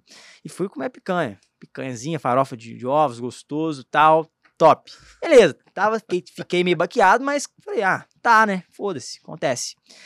Beleza. Aí eu chego em casa, tá lá minha. Na época eu operava, nessa época eu operava na Binance. Aí tava lá, depois que eu saí da Binance. Aí tava lá um ifenzinho, né, na minha carteira de futuros, um ifen menos 1.800. Só que eu não, eu não entendi como um menos. Eu falei, que porra de ifen é essa? Sei lá, que um que é isso? Sei lá, é um bug, sei lá. Pensei assim. Fui, depositei 2k dólar pra, pra operar, né? Caiu 200. Eu falei, me roubaram. Me roubaram aqui, mas não. Conta ficou negativa. Ou seja, eu tomei 4.800 dólares de ré numa operação que era pra perder 400 e poucos dólares. Olha que bizarro.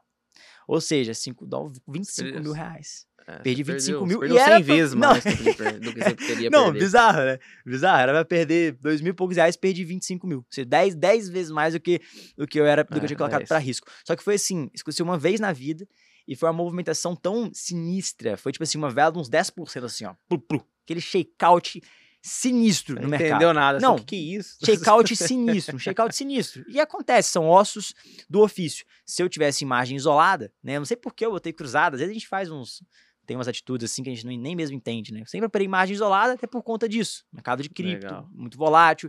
Mas nessa foi imagem cruzada. Se eu Legal. tivesse imagem isolada, teria dado, teria perdido a mais o stop? Teria, mas ia perder tipo 700 dólares, que era o que eu tinha alocado na operação. Aloquei 700 dólares para perder 400. Então, se desse o pepino, ia perder os 700, mas não. Puxou a margem da minha conta e ainda fiquei devendo ali a Binance. Olha que loucura. Que- Nem que sabia que tinha como ficar devendo a Binance. Então, isso foi meu, meu único e maior loss, assim. Cara, loss, assim, que foi alto. Não, eu perguntar, você falou que você usa muito macro na- nas suas operações, né? O macro que você usa, ele é um macro que vem da análise advinda de, sei lá, advi- é, indicadores, aí, é, confluência de mercado, ou é simplesmente uma análise de um time frame maior daquilo que você está operando? Perfeito. Perfeito, time maior. O time maior. É. É. Eu sempre alio um time maior, porque assim, o mercado ele é fractal, né? Fractal, estrutura geométrica, uma estrutura geométrica complexa, cujas propriedades vão se repetindo em qualquer escala. Então, É. se você tem uma impulsão no gráfico diário, dentro dessa impulsão, você vai ter movimentos menores. Ou seja, vamos chamar a impulsão do gráfico diário de fractal. Ou seja, dentro dessa impulsão no gráfico diário, dentro do fractal, em um time frame menor, você vai ter ali subfractais, movimentações menores, partes menores que formaram essa parte maior lá do gráfico diário. Então eu sempre procuro entender o que, que o mercado está me mostrando na macro, diário, semanal, um 4 horas, um 12 horas, eu gosto muito também.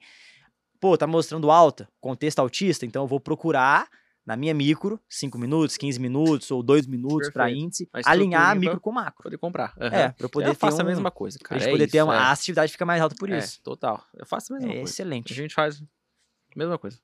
Alinhar essa, essa perspectiva macro e micro Pra é mim, é, é aquilo que eu te falei. Foi a melhor forma que eu encontrei de operar até hoje. é bom demais. É. Jovens, então é o seguinte agora, o Caio vai mostrar pra gente uma operação que ele fez hoje no mini índice, no período da tarde, tá? E aí ele vai explicar um pouco sobre como ele opera, né? E como ele identificou essa operação. E na medida que ele for falando também, eu vou fazer umas perguntas pra ele, falar, ah, mas isso, aquilo, ver que, né? enfim, beleza? Show. Bala, vai.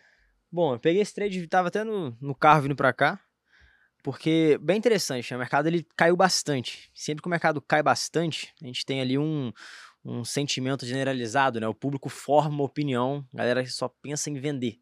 A gente tem aquele pânico generalizado. E sempre que a gente tem muita venda, sempre quando a gente tem muita venda no mercado, proveniente do pânico, é naquele momento que surgem as acumulações. Então o mercado ele vai trabalhando, né, galera? Causa e efeito, primeira, segunda lei de Richard Wyckoff. O que que é a lei da causa e efeito? O mercado primeiro ele imprime uma causa, depois um efeito. Então aqui nesse caso o mercado ele imprimiu uma acumulação, que foi a causa, onde o institucional, o homem composto, ele acumulou posição, foi comprando pouco a pouco, pouco a pouco, a fim de comprar o mais barato possível e precisar, ele, ele precisa acumular para poder ter a liquidez necessária. Aí o preço vai e trabalhou aqui um efeito. Então quando eu, eu vi o mercado, estava no carro, eu vi o mercado seguindo esse padrão, né? O preço estava aqui realizando aqui o movimento de captura, realizando aqui o movimento de spring. Então, nesse momento que ele realizou essa captura, ele estopou, estopou a galera que estava comprada. Então, ele conseguiu gerar ainda mais liquidez. Por quê? Qual liquidez ele tinha aqui? Pô, a galera vendendo por conta do pânico. Quem que não vende, né? Mercado caindo desse jeito, a galera só fica vendendo, vendendo, vendendo. É nesse momento que o homem composto ele começa a acumular. Então, ele foi comprando, absorvendo as ordens, e quando ele estopou essa galera que comprou, trabalhando aqui abaixo dessas mínimas, é aí que está a liquidez, né? Movimento de spring, movimento de captura. Então o mercado trabalhou abaixo dos fundos, a galera que estava comprada no suporte, ó, pô, tocou, comprei, tocou, comprei, tocou, comprei, estopou. Porque o varejo ele tem esse, esse comportamental, né? Perdeu o fundo, então chega de compra, agora vamos vender. Perdeu o fundo é venda. Então nesse momento que o mercado perdeu o fundo, estopando a galera que estava comprada, tivemos ainda mais liquidez no mercado. Foi aí que eu esperei o mercado confirmar essa captura voltando acima dos fundos que ele capturou. Aí eu só esperei o mercado retestar. O mercado foi, fez aqui esse pequeno movimento de reteste. Esse movimento de reteste, ele foi na VWAP, foi na média móvel, na, na, verdade ele foi na média móvel de 9, apoiou aqui o preço. Aqui eu peguei minha comprinha com esse fundinho anterior, aí aqui a gente tem um, um breaker block, enfim, a gente pode refinar ainda mais esse gatilho uhum. de entrada. Lindo. Peguei a comprinha nesse ponto, stopzinho ele entrou aqui nesse fundo, stopzinho de 95 pontos, e o mercado ele foi e trabalhou movimento de alta bem bonito, que foi essa alta aqui que eu estava surfando. Chegou a pagar aí 3.530 reais, peguei com 70 contratos. Aí eu conduzi meu, meu stop, até porque ia gravar o podcast, não ia poder ficar acompanhando aqui, olhando o trade, então eu coloquei um stop gain. O mercado me tirou no stop gain, porém ele só fez um movimento de backup. Galera que gosta de Wyckoff sabe, é normal. Depois que o preço ele faz o SOS, né, o Signal of Straight, ele rompe aqui as suas máximas numa acumulação, ele retorna para buscar mais liquidez para o institucional terminar de se posicionar, faz movimento de backup, de recuo. Aí aqui sim, ele entra pesado e o preço vai e trabalha o efeito. Então isso aqui foi uma causa, o mercado posteriormente foi, trabalhou um grande efeito. Inclusive, se eu tivesse comprado até agora, ele estaria dando aí uns 10 mil reais, uns 9 mil reais. Mas, podcast, gravando, não ia conseguir ficar acompanhando a operação, então não botei no zero. Poderia ter posto no zero e ter surfado um alvo macro. Mas fui levando aqui o stop gain, me tirou. Depois o preço trabalhou uma alta linda. Se a gente for olhar desde o backup, uma alta aí de quantos pontinhos? Bora ver. Uh, 800 pontos. Muita coisa, movimento lindo. E no finalzinho da tarde, 5 horas. Hoje, hoje inclusive, foi payroll, né? Então, movimentozinho dado de graça aí no finalzinho do, do pregão. Acabei botando no bolso 1.500 reais nessa operação, tirando o stop gain. Tá lindo. E aí, deixa eu te falar uma coisa. Esse gráfico, gráfico de dois minutos, né? Dois minutos. É, antes de você olhar isso aí, por exemplo, você olha qual tempo gráfico? Então, nesse timing específico, né? Tem até um. Deixa eu limpar isso aqui. Eu sempre vou apagando os estudos desse ativo. Eu tenho. Depois eu vou mostrar o meu IBOV, né? No IBOV eu deixo uma análise toda mapeada macro, mas aqui em específico eu só olhei a macro, né? Porque na macro a gente pode observar, observar o seguinte, que ele buscou esse bloco bem bonito, né? Então olha só que legal. O mercado buscou aqui essa regiãozinha, isso que a gente chama de rejection block, né? Porque um order block, ele é literalmente o último candle de baixa antes de uma grande alta. Então esse pavio aqui, em um time frame menor, vai ser um candlezinho de baixo. O mercado é fractal. Então a gente marca essa região. Essa região, ó, se a gente for observar, o mercado fez fundo nela e gerou uhum. esse movimento. Perfeito. Então eu tinha uma região de demanda macro. Então qual que era o o racional aqui, de forma bem simples e objetiva, né? Até tirei alguns estudos para ficar mais claro para vocês aí, galera que está em casa. O mercado buscou uma região macro de uma hora, ou seja, gerou uma demanda no preço, gerou uma reação no preço, uma reação altíssima, o preço subiu. Mas no momento atual, vamos colocar até um replayzinho, ó. O mercado ele estava aqui, em cima da demanda. Não é porque ele está numa demanda de uma hora que eu vou pegar e vou tacar uma compra aqui. Afinal das contas, você não vai pegar uma operação com stop de 640 pontos. Não tem como. Pra você conseguir duas vezes o risco em cima disso aqui, você tem que surfar 1.180 pontos. Não dá. Né? 1.280 pontos. Uhum. Show. Então, a gente tem que passar para micro para poder contextualizar essa macro. Então, na macro eu tenho o quê? Uma, uma opinião de compra. Eu tenho um mercado e uma região de demanda. Então vamos passar para micro, time de execução. Eu gosto de dois minutos. Aí a gente percebe que em cima da região macro, o mercado montou uma acumulação de Wyckoff. Ou seja, por que, que o homem composto está comprando? Porque está numa região de compra macro. Aqui é um ponto para ele assumir posição. Mas se eu sou homem composto e eu vou comprar muito, o que, que eu preciso fazer então? Eu preciso primeiro acumular. Então, no período de acumulação é muito, muito interessante porque vamos supor que ele quer comprar, só para ficar claro, tá, pessoal? Sem contratos. Obviamente, né, isso não é uma quantidade com o institucional opera, mas só para ficar bem clarinho para gente. Sem contratos. O que, que ele faz? Ah, ele compra 10, o preço sobe, aí vende um 5, faz o preço cair, compra mais 10, vende 5, faz o preço cair, compra mais 10, vende 5, compra 10, vende 5, ou seja, ele fica aqui, ó, acumulando posição. Aí vem o Spring, estopa a galera que comprou, consegue mais liquidez, compra, por exemplo, aqui 40, aí o preço vai e trabalha em seu efeito. Então a acumulação de posição ela vem. Por que ela existe? Porque o homem composto precisa construir liquidez, ele precisa de contraparte. Lei da oferta e demanda básica, né? Se eu quero comprar duas águas, tenho só uma, não dá para comprar. Eu não tenho contraparte para isso. Agora, se eu manipular o vaso, falar, oh, dá sua água aí, tal, tal, tal, tenho duas, eu consigo manipulei, fui lá e consegui as duas que eu precisava. Então, o mercado ele vai se resumindo nisso, em manipulações, em causa, em efeito. E a ideia da macro e micro é muito bacana. Buscou uma demanda macro, contextualiza na micro um cenário a favor da macro. Porque quando você faz esse alinhamento, você tem uma espécie de uma dupla confirmação, vamos chamar assim. Você tem um alinhamento de macro e micro. Então, obviamente, você vai errar menos vezes, você vai ter uma assertividade melhor, você vai ser mais lucrativo. E eu gosto muito de pontuar na macro, por exemplo, aqui o índice, né? A gente for pegar aqui o índice time frame diário, eu tenho ele mapeado, né? Eu tenho o Ibov mapeado desde a criação dele, com Elliot. E, esse, e inclusive esse último ciclo do, de alta Você aí do encerrou a índice. onda 5 também? Eu Aqui encerrei a minha também, a minha já é. foi. Cravou, foi, lindo aqui esse, essa movimentação. No Ibov, essa movimentação está contextualizada. Aqui no Boa. índice, no ativo histórico, eu só botei mesmo nesse último ciclo. Mas eu sempre pego desde a criação do ativo para eu ter mais precisão na contagem, igual o Bitcoin, o Ibov e outros ativos que eu opero. Igual aqui, pô, essas movimentações no meu Instagram, tem um quadro que eu faço que é atualização gráfica do mini índice. Qual o futuro do mini índice? E depois vocês vão no meu Instagram e olha lá, nesses reels que eu faço. O mini índice ele tava aqui, né? Ele tava aqui, ó, nesse ponto. Cara, já entregou o movimento. Por quê? Se o mercado cai em ABC e essa queda em ABC não corrige a retração mínima de um zigue-zague, qual é a retração mínima de um zigue-zague? 50 a 61,8%. Então, se eu tenho aqui uma onda 3 e minha onda 4, vamos supor que ela vai ser simples. Coisa que a gente já sabia que não seria porque a onda 2 já foi simples. E pelo princípio da alternância, a 4 deve ser complexa.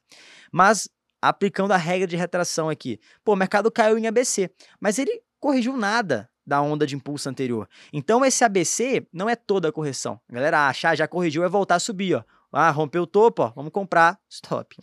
Então, essa... expandida, né? Sim. Essa retração em ABC não foi toda a correção, foi apenas parte dela. E o mercado estaria, estaria chamando aqui uma onda complexa. Caiu em 3, subiu em 3, trabalhando aqui uma flat expandida, uma irregular, logo a onda C seria em 5. Então, quando ele fez esse 1, 2, 3, falei, galera, mercado deve dar uma consolidada aqui agora, fazer uma 4 complexa, porque essa 2 da C da 4 maior foi simples. Depois o preço vai trabalhar em queda. Temos esse, olha essa order block, olha que lindo. É aí que eu falo, né? Por exemplo, a galera do, do price action clássico, que não contextualiza teorias como a gente faz, estaria querendo comprar só aqui, ó. Ah, vamos comprar aqui nesse fundo. Esqueceria esse ponto. Mas não. Aqui a gente tinha o quê? Um bloco de ordem. Aqui o institucional comprou.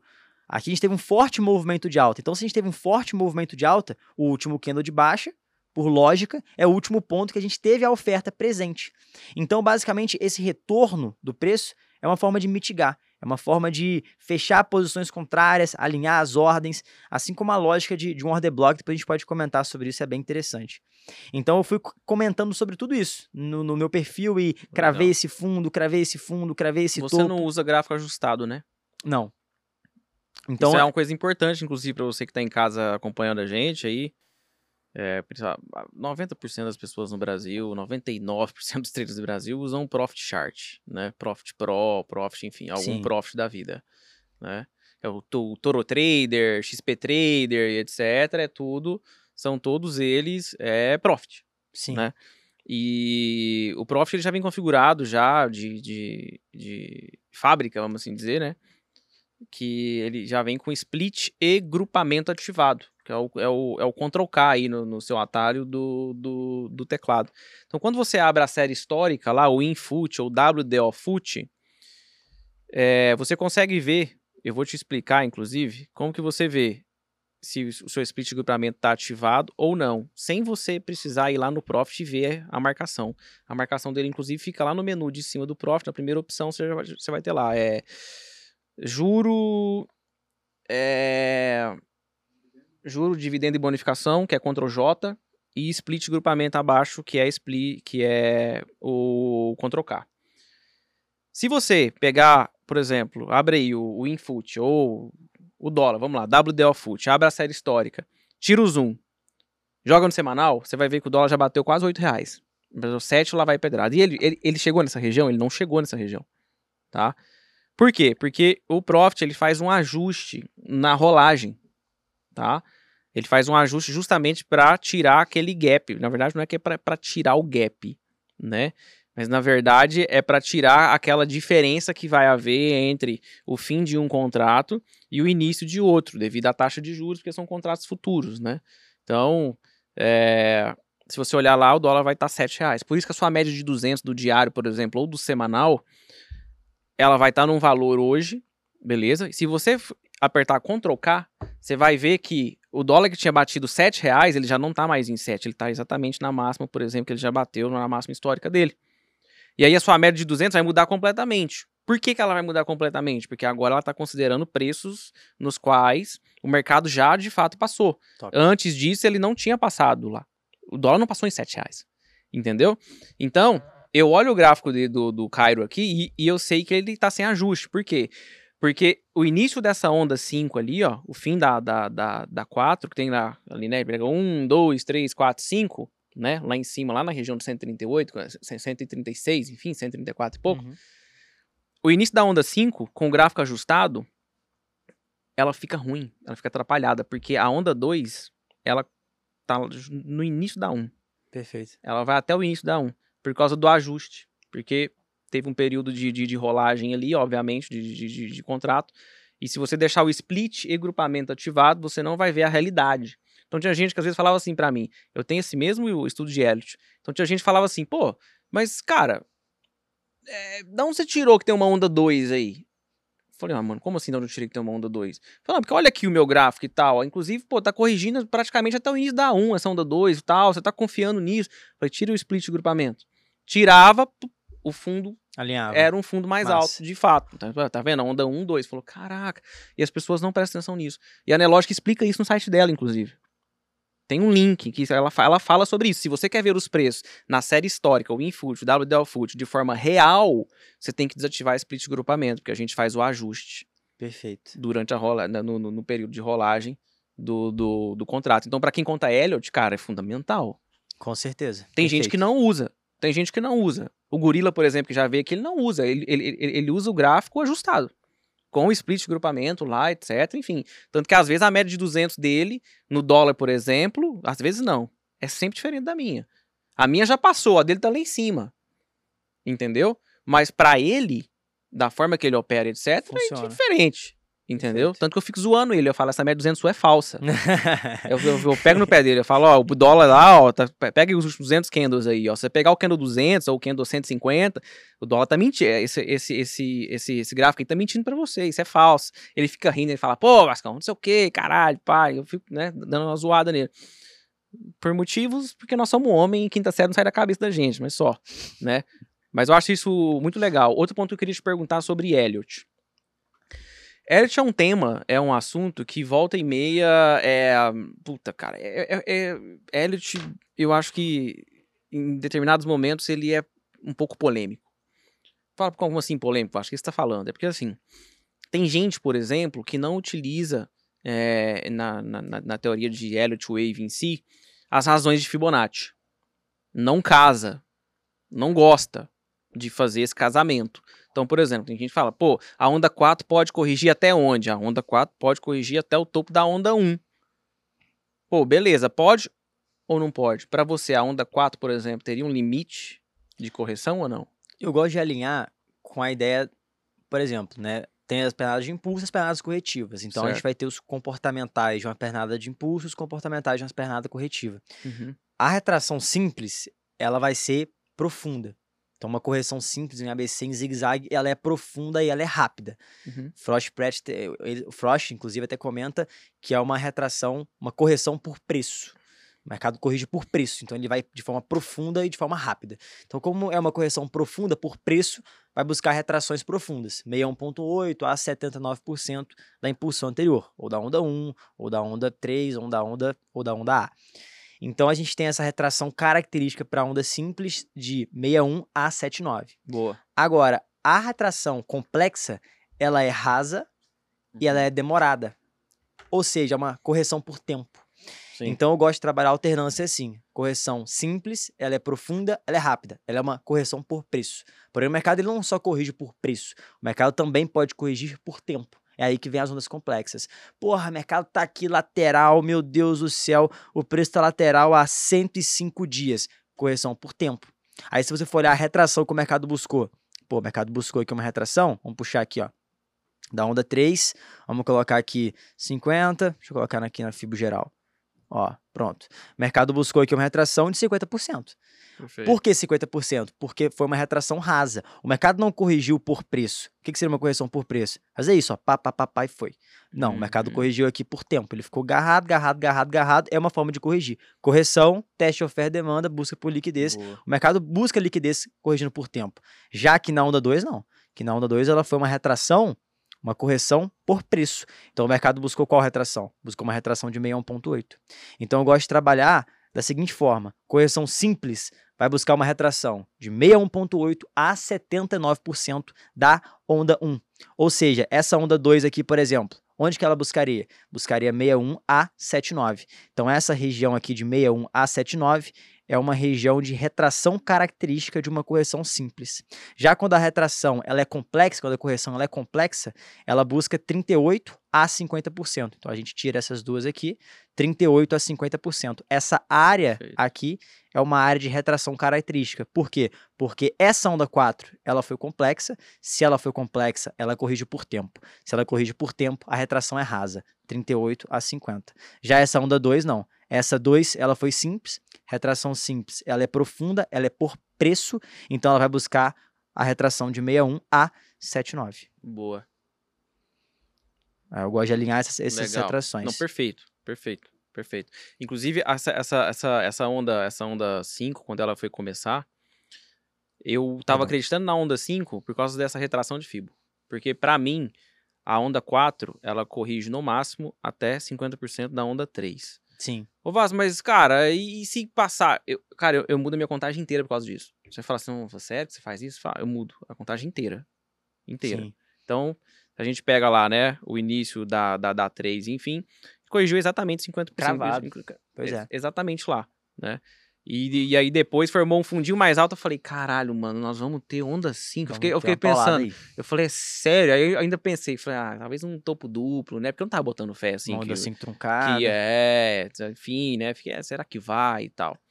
Mas, cara, era tinha top pra caralho, né? Muito. E, e, e até complementando o que você falou, que faz total sentido. Por que, que Vasco utiliza esse conceito de onda 4, na maioria das vezes busca 50%? Porque, como a onda, a onda 4, na maioria das vezes ela é complexa. Complexo. E como, e como ela é uma onda complexa, a onda complexa busca essa retração característica de 38 a 50. Perfeito. Então, se na onda 4 a maioria das vezes é complexa, a gente pode afirmar que na maioria das vezes a onda 4 vai buscar de 38 a 50. E o mínimo de retração da 4 é 23. Mínimo. Sim. Mas é difícil você ver uma retração de onda 4 de 23. É, é, normalmente é 38 ou 50. 38 a 50. Aí o aí que, que eu faço? Eu gosto de contextualizar. Então, pô, aqui nessa faixa de 38 a 50, beleza, o preço pode parar aqui? Ah, pode, porque eu tenho até um topinho, né, um extremo do preço. Mas aqui embaixo, aqui embaixo, o que, que eu tenho aqui embaixo? Pô, aqui embaixo eu tenho muito mais oferta, demanda, eu tenho muito mais interesse. Pega um volume profile, marca, olha onde vai dar a POC. Pá, em cima. Boa. Então, a ideia da POC, né? Isso aqui, o que, que eu fiz? Eu vim aqui, né? Tem um contexto do caralho aí, né? E dá- Muito dá, Dá lindo. pra meter contexto aí pra Muito. cacete, né? Perfil de volume range fixo na impulsão, POCzinha aqui em cima do preço. Olha só, cravou Sim. na POC e cravou também nesse order block, estava no contexto de retração característica, então a gente pode concluir que o mercado estava exausto. Pô, se você tem uma onda 4 numa retração de 50, você tem um mercado exausto. Você tem um mercado exausto. Por que, o mercado está exausto? Porque ele já está numa retração característica. Ele está numa retração que ele tende a parar. Então, se você for olhar, por exemplo, aqui, ó, abriu o RSI aqui, o RSI deve estar sobrecomprado. Ó, próxima região de sobrecompra estava. Por quê? Porque a gente tinha um contexto de mercado exausto. Aí o preço apresentando divergência Sim, na RSI. Aí você vai contextualizando, né? As leituras. Eu tenho também aqui o, o IBOV, né? Vamos pontuar aqui o IBOV. Vou mostrar para vocês. O IBOV aqui, eu tenho ele mapeado desde a criação com Elliott também. Então eu uso também de, de, de referência nas leituras. Né? Então eu peguei aqui o IBOV, fui mapeando ele, contando onda desde a da sua criação e, cara, o mercado ele vai trabalhando com, com maestria, né? Inclusive no IBOV, né? Olha o tanto que a gente tinha aqui os order blocks sendo respeitados. Se você for observar aqui, pô, fair value order block, cravou. Aqui, um order block, cravou. Aqui, um outro order block, cravou. Então, assim, o negócio crava, o negócio funciona. Aqui, bizarro, de novo, cravou. Então, a gente tem é, esse comportamento muito claro. Até no próprio Bitcoin também, eu, pô, mapeio o Elliott em tudo. Então, eu, por exemplo, as altcoins que eu opero, você me perguntou das altcoins. Se a gente for pegar, por exemplo, aqui a, a Link, né? Inclusive no meu canal do YouTube eu faço muito vídeo de review de altcoin, Sim. onde eu vou pontuando o Elliott. Então, eu faço uma análise totalmente contextualizada com o Elliott nela. Então, por exemplo, aqui, né? O que a gente teve aqui na, na Link? Olha que coisa linda.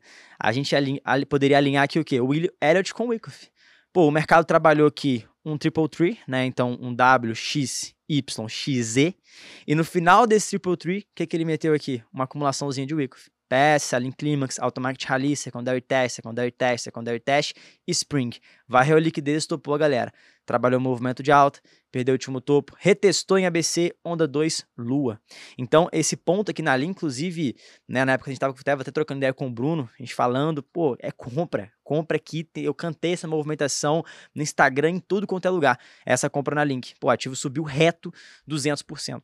E o, e o que, que é essa análise? Cara, essa análise é Elliot com Wyckoff. Então é a forma como eu, como eu curto operar. Vou casando os conceitos, né?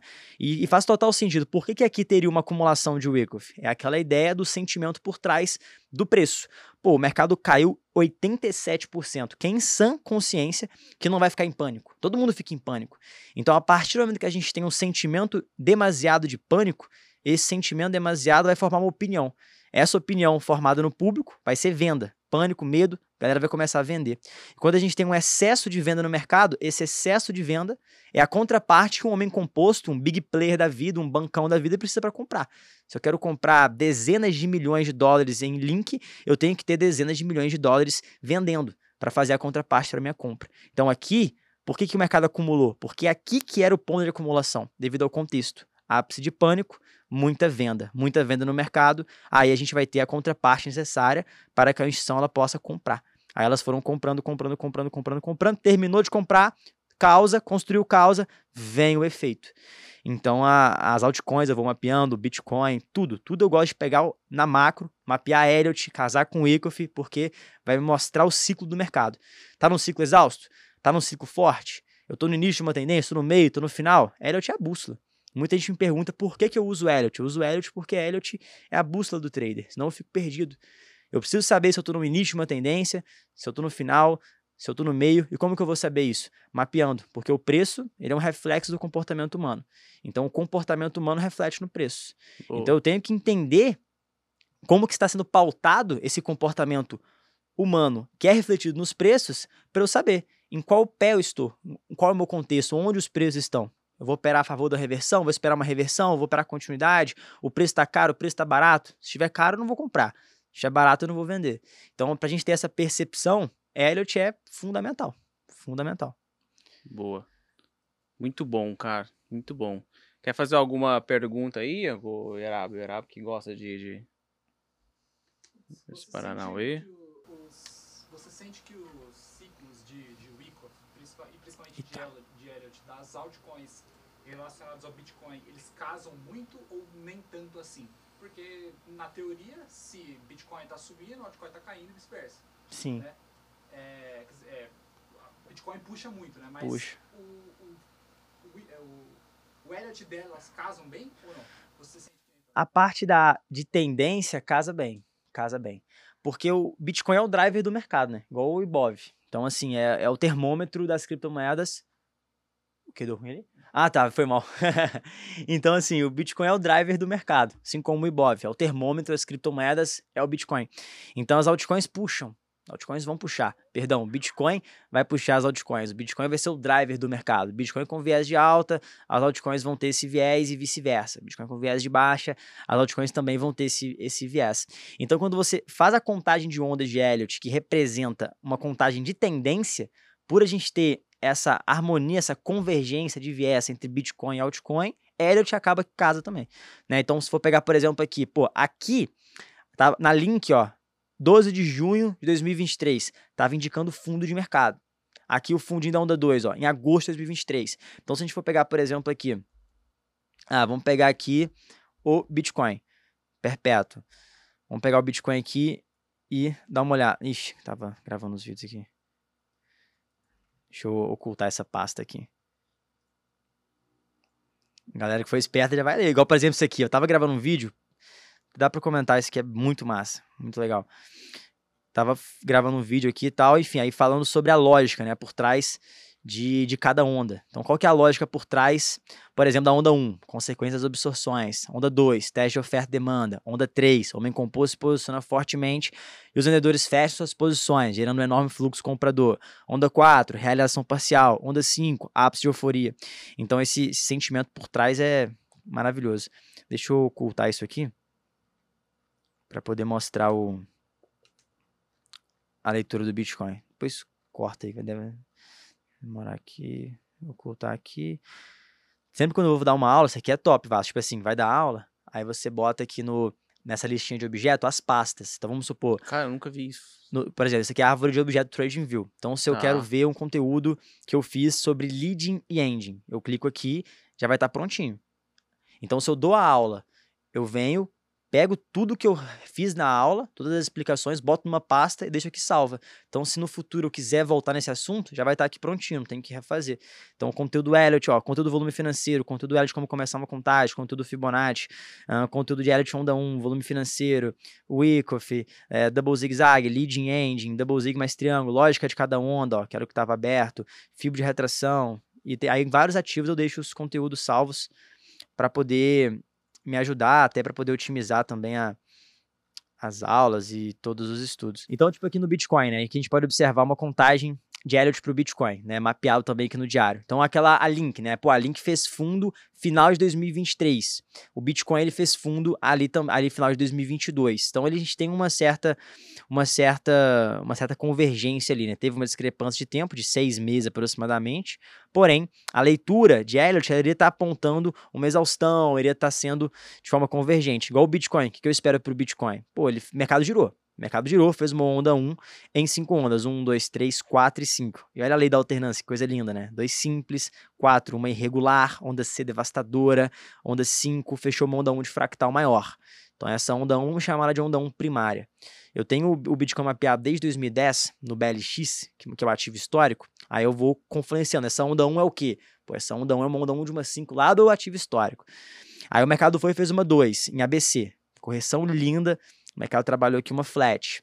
Então fechou aqui essa ondinha 2. Depois de fechar essa ondinha 2, tivemos então o preço trabalhando em subfractais dessa onda 3 maior. Essa onda 3 aqui, ela é do mesmo grau dessa onda 1 e 2 que eu circulei. Grau primário, vamos chamar aqui. Aí, atualmente, o que o mercado acabou de fazer? Aqui em laranja, o preço fechou a onda 1 dessa onda 3.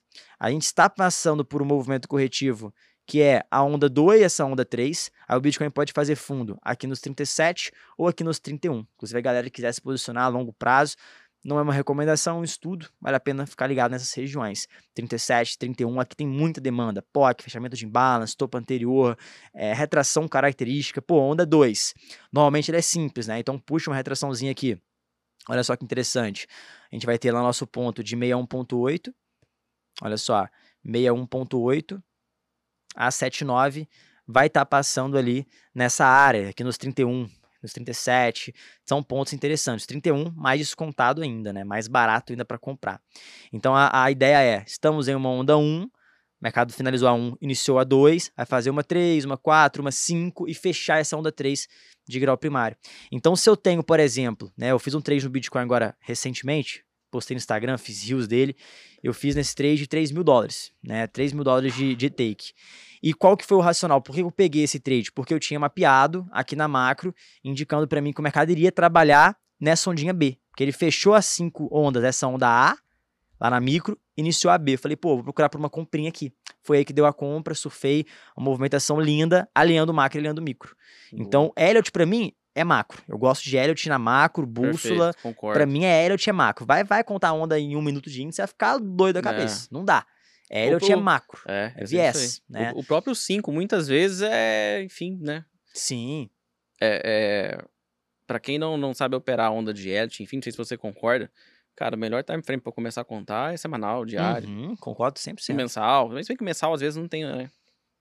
Demora muito. Perfeito. Mas, pô, diário ali, né? Pô, 60, enfim. Uhum. E aí, tipo, baseado no 60 muitas vezes, espera o movimento intraday começar e aí você vai contar subir onda lá dentro, Perfeito. né? Isso aí. Aí faz mais sentido. Perfeito. Cara, muito bom. Muito bom. Show de Curti bola. muito. Excelente. Indica pra gente três livros Indico. Sobre Elliot, sobre o que você Mercado. quiser. Mercado. Ó, um livro pra mim. Porque teve uma época que eu, que eu encasquetei e falei, ah, quer tirar CNPI? Encuquei com isso. Que, Aí eu falei, pô, vou fazer a graduação e tirar um CNPI. Mas aí eu nem dei, dei muita bola pra isso. Mas aí eu comprei um livro que chama Análise Técnica dos Mercados Financeiros, do Flávio Lemos. Tá. Top, né? Li ele todo, porra, massa. Então, uma indicação. Um Boa. livro complexo, mas que vai te dar uma base top.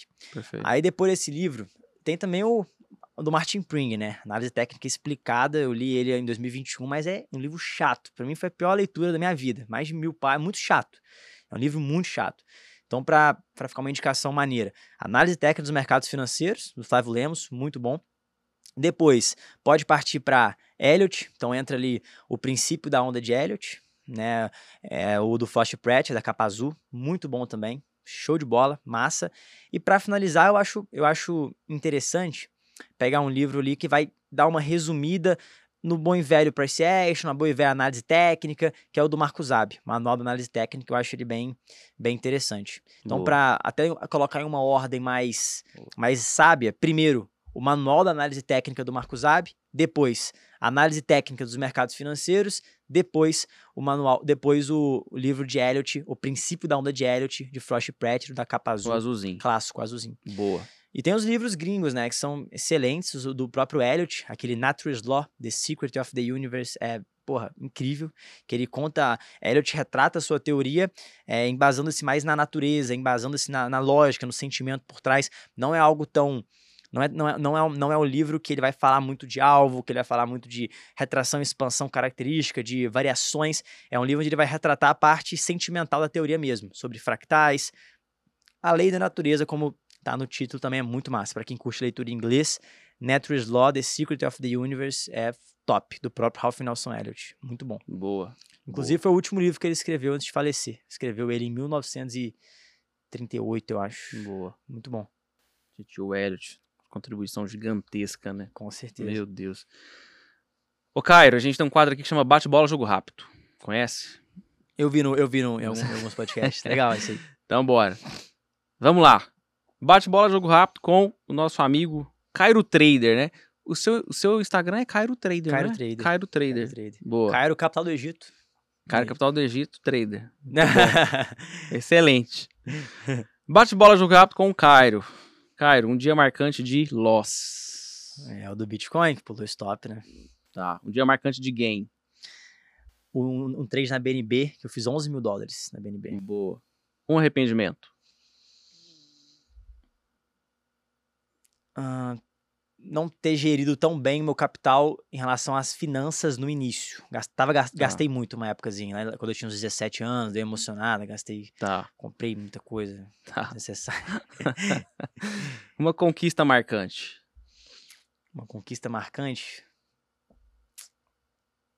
Hum, ver um relatório anual de cripto, de B3 e tá fofo, tá grande. Boa. Um forte aprendizado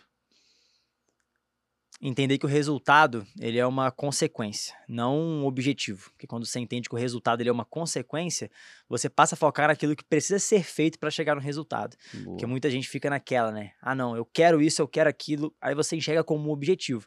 Se você enxerga como uma consequência, você vai entender que você precisa fazer alguma coisa para chegar naquele resultado. Então você foca no que precisa ser feito. Você foca no, no plantio, não na colheita. Perfeito. Excelente, mano. Mercado financeiro. Vida. Deus. Meu maior amigo. Família. Meu tesouro. Tem algum trader que é sua inspiração? Elliot. Elliot. A análise técnica trader. é? Base. Tá. E o trader que não estopa? É o quê? Mentiroso. não opera.